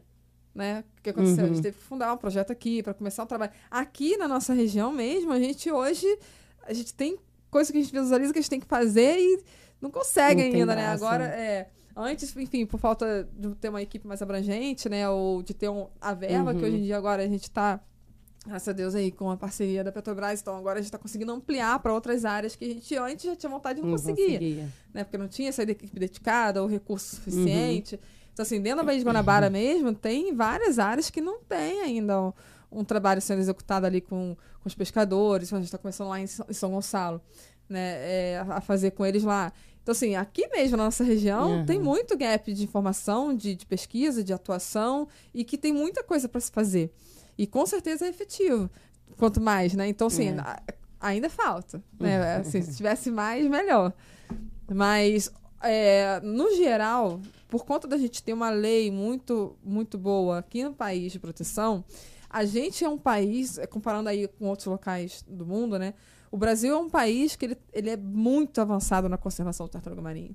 Né? Então, e é, qual é é, essa lei? Tem uma lei específica? tem várias, né? Você tem a lei da proteção da fauna em si, que é proibido caçar, perseguir, matar qualquer é, espécie da fauna é, silvestre, né?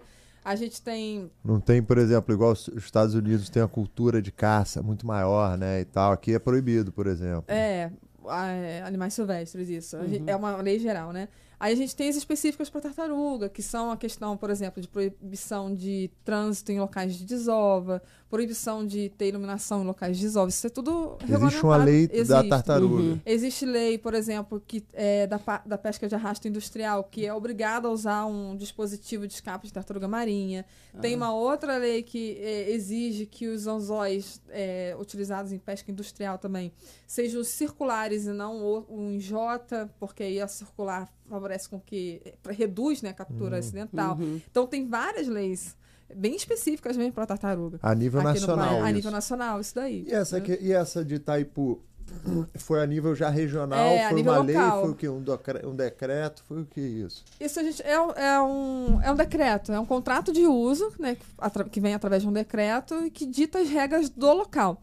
E aí, é claro, assim, é- é- geralmente É o que com a uma- prefeitura de Niterói, por exemplo? É, no caso ali é o INEA, né? É o, é o Ah, Estado, Enéia. entendeu? Que é a unidade de conservação, é do INEA, Entendi. que faz a gestão Foi do, um órgão do- estadual que já ajudou a Uhum. complementar essa lei nacional para trazer É, a gente mais tem a lei segurança. mais ampla e a gente pode ter a lei local, que tem que estar sempre dentro do guarda-chuva da lei nacional, né? Você não pode inventar coisas além ou querer fazer diferente da lei nacional. Sim. Então elas seguem.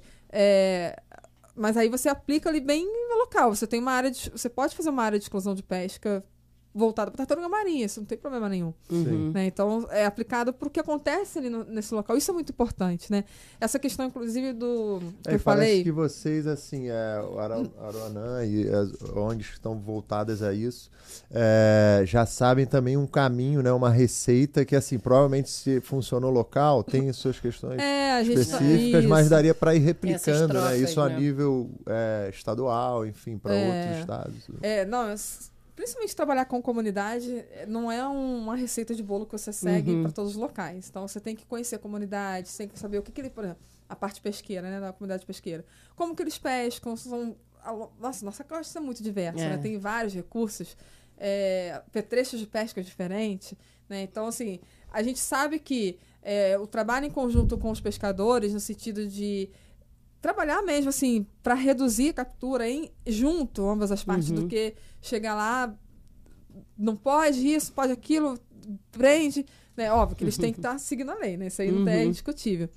Mas esse trabalho em conjunto com a comunidade é de muito sucesso, a gente já sabe disso. Mas como você vai trabalhar com aquela comunidade, aí você tem que conhecer a comunidade, saber a realidade do local, saber os problemas que acontecem naquela região, saber lidar com as pessoas. Lidar com o animal é fácil, né? Aham. lidar com gente que é difícil. Verdade, É isso. verdade, então, botou mais de um da conflito. É. Então, verdade. é, existem Tirando muitos a mãe tartaruguinha, brincadeira. É. Mesmo. Cara, eu Já vou fazer um comentário aqui que também eu me lembrei que foi o seguinte, cara. Eu lembro que é, teve uma época que eu é, é, fiquei um tempo, né, em volta de uma área é, de conservação é, que era em terra mesmo, sabe? É, e aí, o que, que me chamou a atenção é, da pessoa que morava lá? Eu falei, cara, você mora aqui nos arre- arredores, né? Dessa, dessa reserva, né, dessa unidade de conservação, você pode Uhum. morar e tal. E ele me deu um ponto de vista que foi interessante, que, é, que ele me falou o seguinte, cara, eu sou um cara que me, me preocupo muito com a natureza. Então, é, eu sou quase como se fosse um vigia aqui desse Uhum. local. Então, não vou deixar ninguém fazer nada com a cachoeira, pô, desmatar e tal. Quanto mais pessoas estiverem aqui em volta, né, a gente vai virar, tipo assim, uma grande Sim. barreira de proteção dessa área. E parece que dá para fazer uma referência com os próprios pescadores, né? Por quê? Pô, eles que no final do dia estão lidando diretamente com essa exploração, eles precisam, né, que de certa forma que isso continue, né, e tenha peixes ali para ele poder explorar e trazer no final para quem come, né? É, senão eles também não estariam pescando se não Uhum. tivesse, pô, pô. É, mas parece que eles né? Têm um, É. né? Esse papo aqui me levou realmente a entender esse papel dos pescadores e não né, como um, um dos principais responsáveis por é, explorar, e, e- Sim. mas sim como um dos caras que talvez onde está a nossa Sim, salvação, né? po- Porque, é, pô, quantas vezes você Que vai citou ajudar a gente a né, fazer... uma cooperação com eles? É, exatamente. E a- o Aruanã, inclusive, a gente tem uma. A gente desenvolveu tipo uma. A gente faz em adesivo, na verdade, né? Que a gente disponibiliza para os pescadores colarem no barco deles. Uhum. E é um adesivo ali que diz como, como se pega a tartaruga, o que fazer se ela cair na rede, Ah, verificar se ela tá legal. viva ou morta.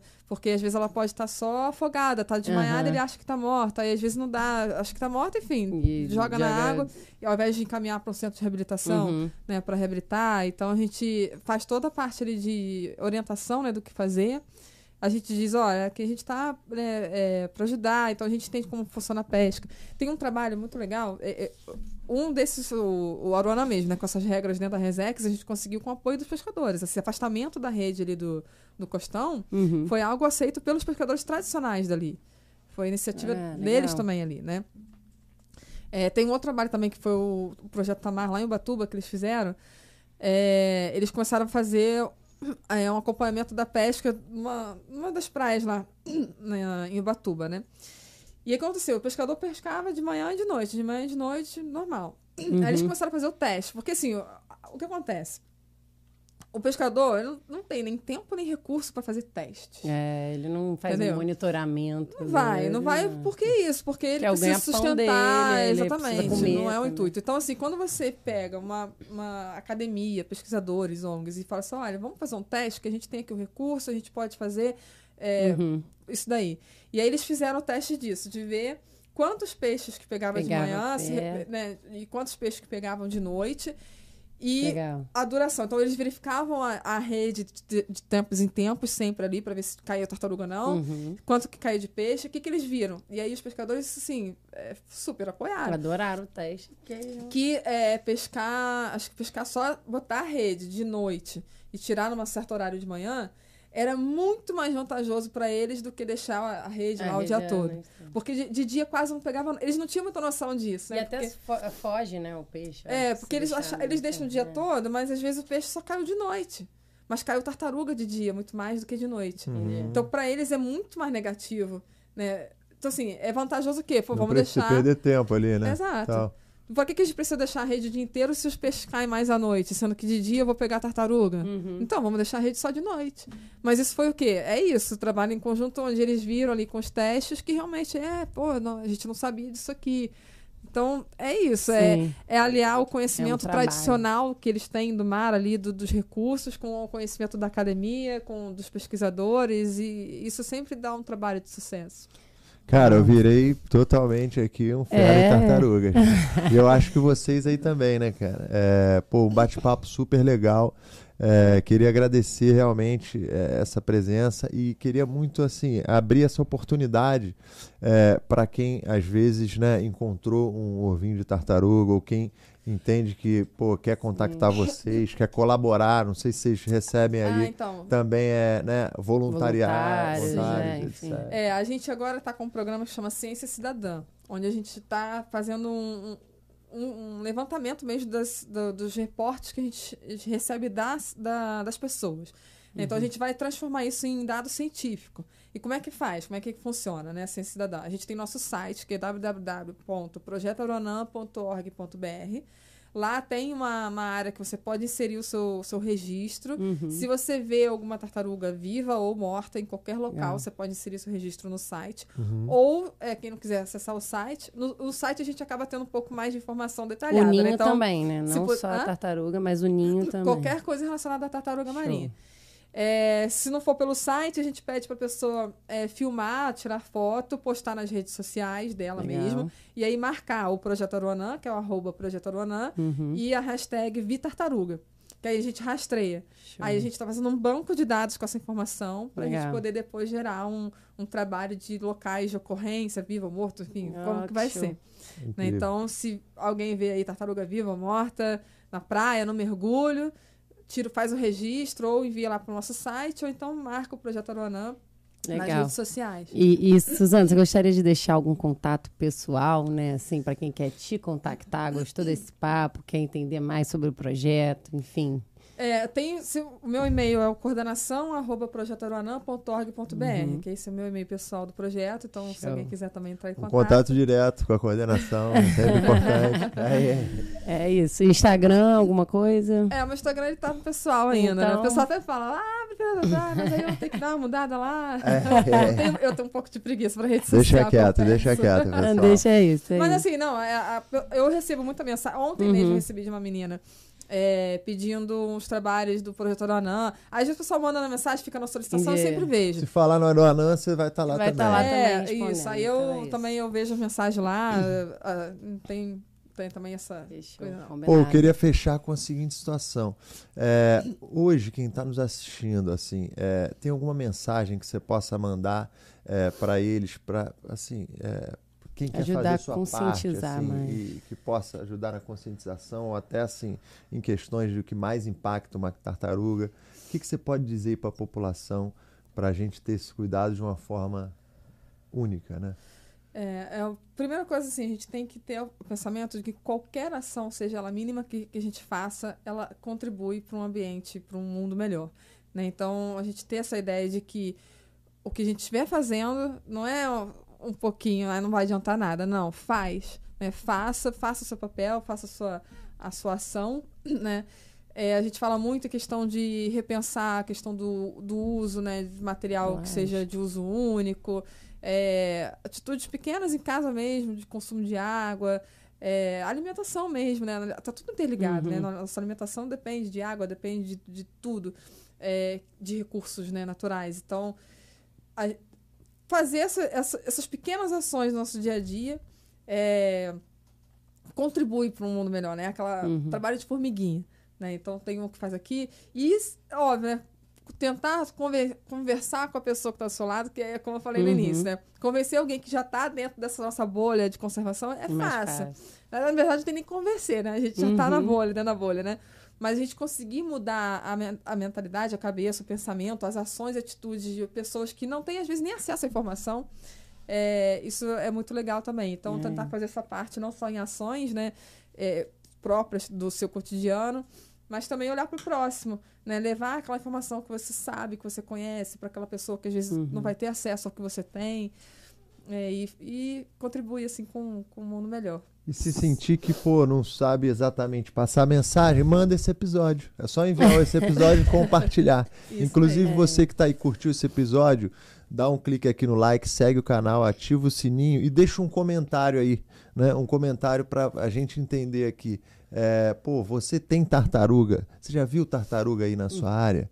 É, comenta onde é que foi, né? E aí a gente já vai Isso. ficar ligado também onde estão as tartaruguinhas por aí. Isso aí. Isso aí, gente. Sozinhos somos gotas, juntos somos oceano. Oceano, É isso isso. Porra, salve, salve. assim, você que gostou do episódio, aproveita, curte, compartilha, comenta, mostra para um amigo. Foi o que a Suzana falou aqui. A gente tem que disseminar, a gente tem que espalhar a sustentabilidade. E cada gesto, né, é, conta muito. Então, acompanha a gente aqui no Spotify, no YouTube, Amazon, Deezer, E Google. tudo mais, pessoal. É, então é isso, né? Agora, pô, o conhecimento traz né, o cuidado. Então, pô, a gente já sabe agora da- das extinções, né? A gente sabe do papel da tartaruga, a gente já sabe também dos riscos que o uso do, do plástico de uso único é, acaba trazendo. É, então, muito obrigado, realmente, Projeto Aruanã. Pelo seu trabalho, né? Pela inspiração. Parabéns, mesmo, cara, que porque Obrigada, assim, é, pô, e, quem e da força de vontade que foi de ir atrás de um sonho, né? Porque assim, não deixa de ser. Foi um É. negócio, você viu aqui, a gente viu a revista aqui, né? 2000. E, e, enfim, você foi atrás, batalhou e hoje olha o pro- que projeto lindo. Então, assim, é. a gente, né? Mas pô, o mais, legal disso é quando a gente encontra pessoas que estão junto Uhum. com você na, na mesma ideia, assim. Isso Sim. É muito legal, assim, porque pode ter começado de um, dois, três, mas hoje a gente tem uma equipe, né? Tem os voluntários também que são mais rotativos, mas a gente tem uma equipe é, que está mais fixa dentro do projeto, Uhum. que é aquela equipe que a gente chegou lá atrás, há 10 anos, e que está ali junto até hoje, que está sonhando junto com você, que está batalhando junto com você, que virou um grupo, assim, então é, queria já também deixar Aham. agradecimento aí também a toda a equipe, aos voluntários que, que sempre ajudaram o projeto acontecer, né? O professor Cassiano, o pescador Mauro, enfim, as instituições que apoiam a gente, então deixar nosso agradecimento, que é isso, a gente, É isso. sozinho a gente não é nada, né? A gente É precisa aí de ter pessoas De uma também equipe, um time. sonhando junto com você e fazendo junto com você. Lindo Parabéns, cara. Parabéns. Motivo pro nosso Brasilzão, né? Saber que tem gente olhando por- pelas nossas tartaruguinhas. Eu tenho certeza que elas, se elas estivessem aqui, elas agradeceriam. É. também. Ela está agradecendo. né? Tá bom, muito obrigada pelo convite. Foi bom Sucesso aí para todos os papos ecos que são super importantes Ai, aí, com certeza. Espero que seja bastante E disseminado. a gente aí, espera né? que você tenha gostado muito desse Gostei. papo. Poderia ficar aqui mais um pouco ainda. Vocês perceberam que eu falo, né? Eu falo Aqui o tempo Nem vi, o tempo voou. Eu tô aqui pensando assim, não falei sobre isso, isso e aquilo, agora vou ficar com o Você vai próximo chamar um próximo episódio pra Exatamente. gente poder contar o resto. Aqui ou em Itaipu, quem sabe? É, isso Tchau, aí. tchau, pessoal. Até a próxima. Tchau. Até a próxima terça-feira, às 7 horas.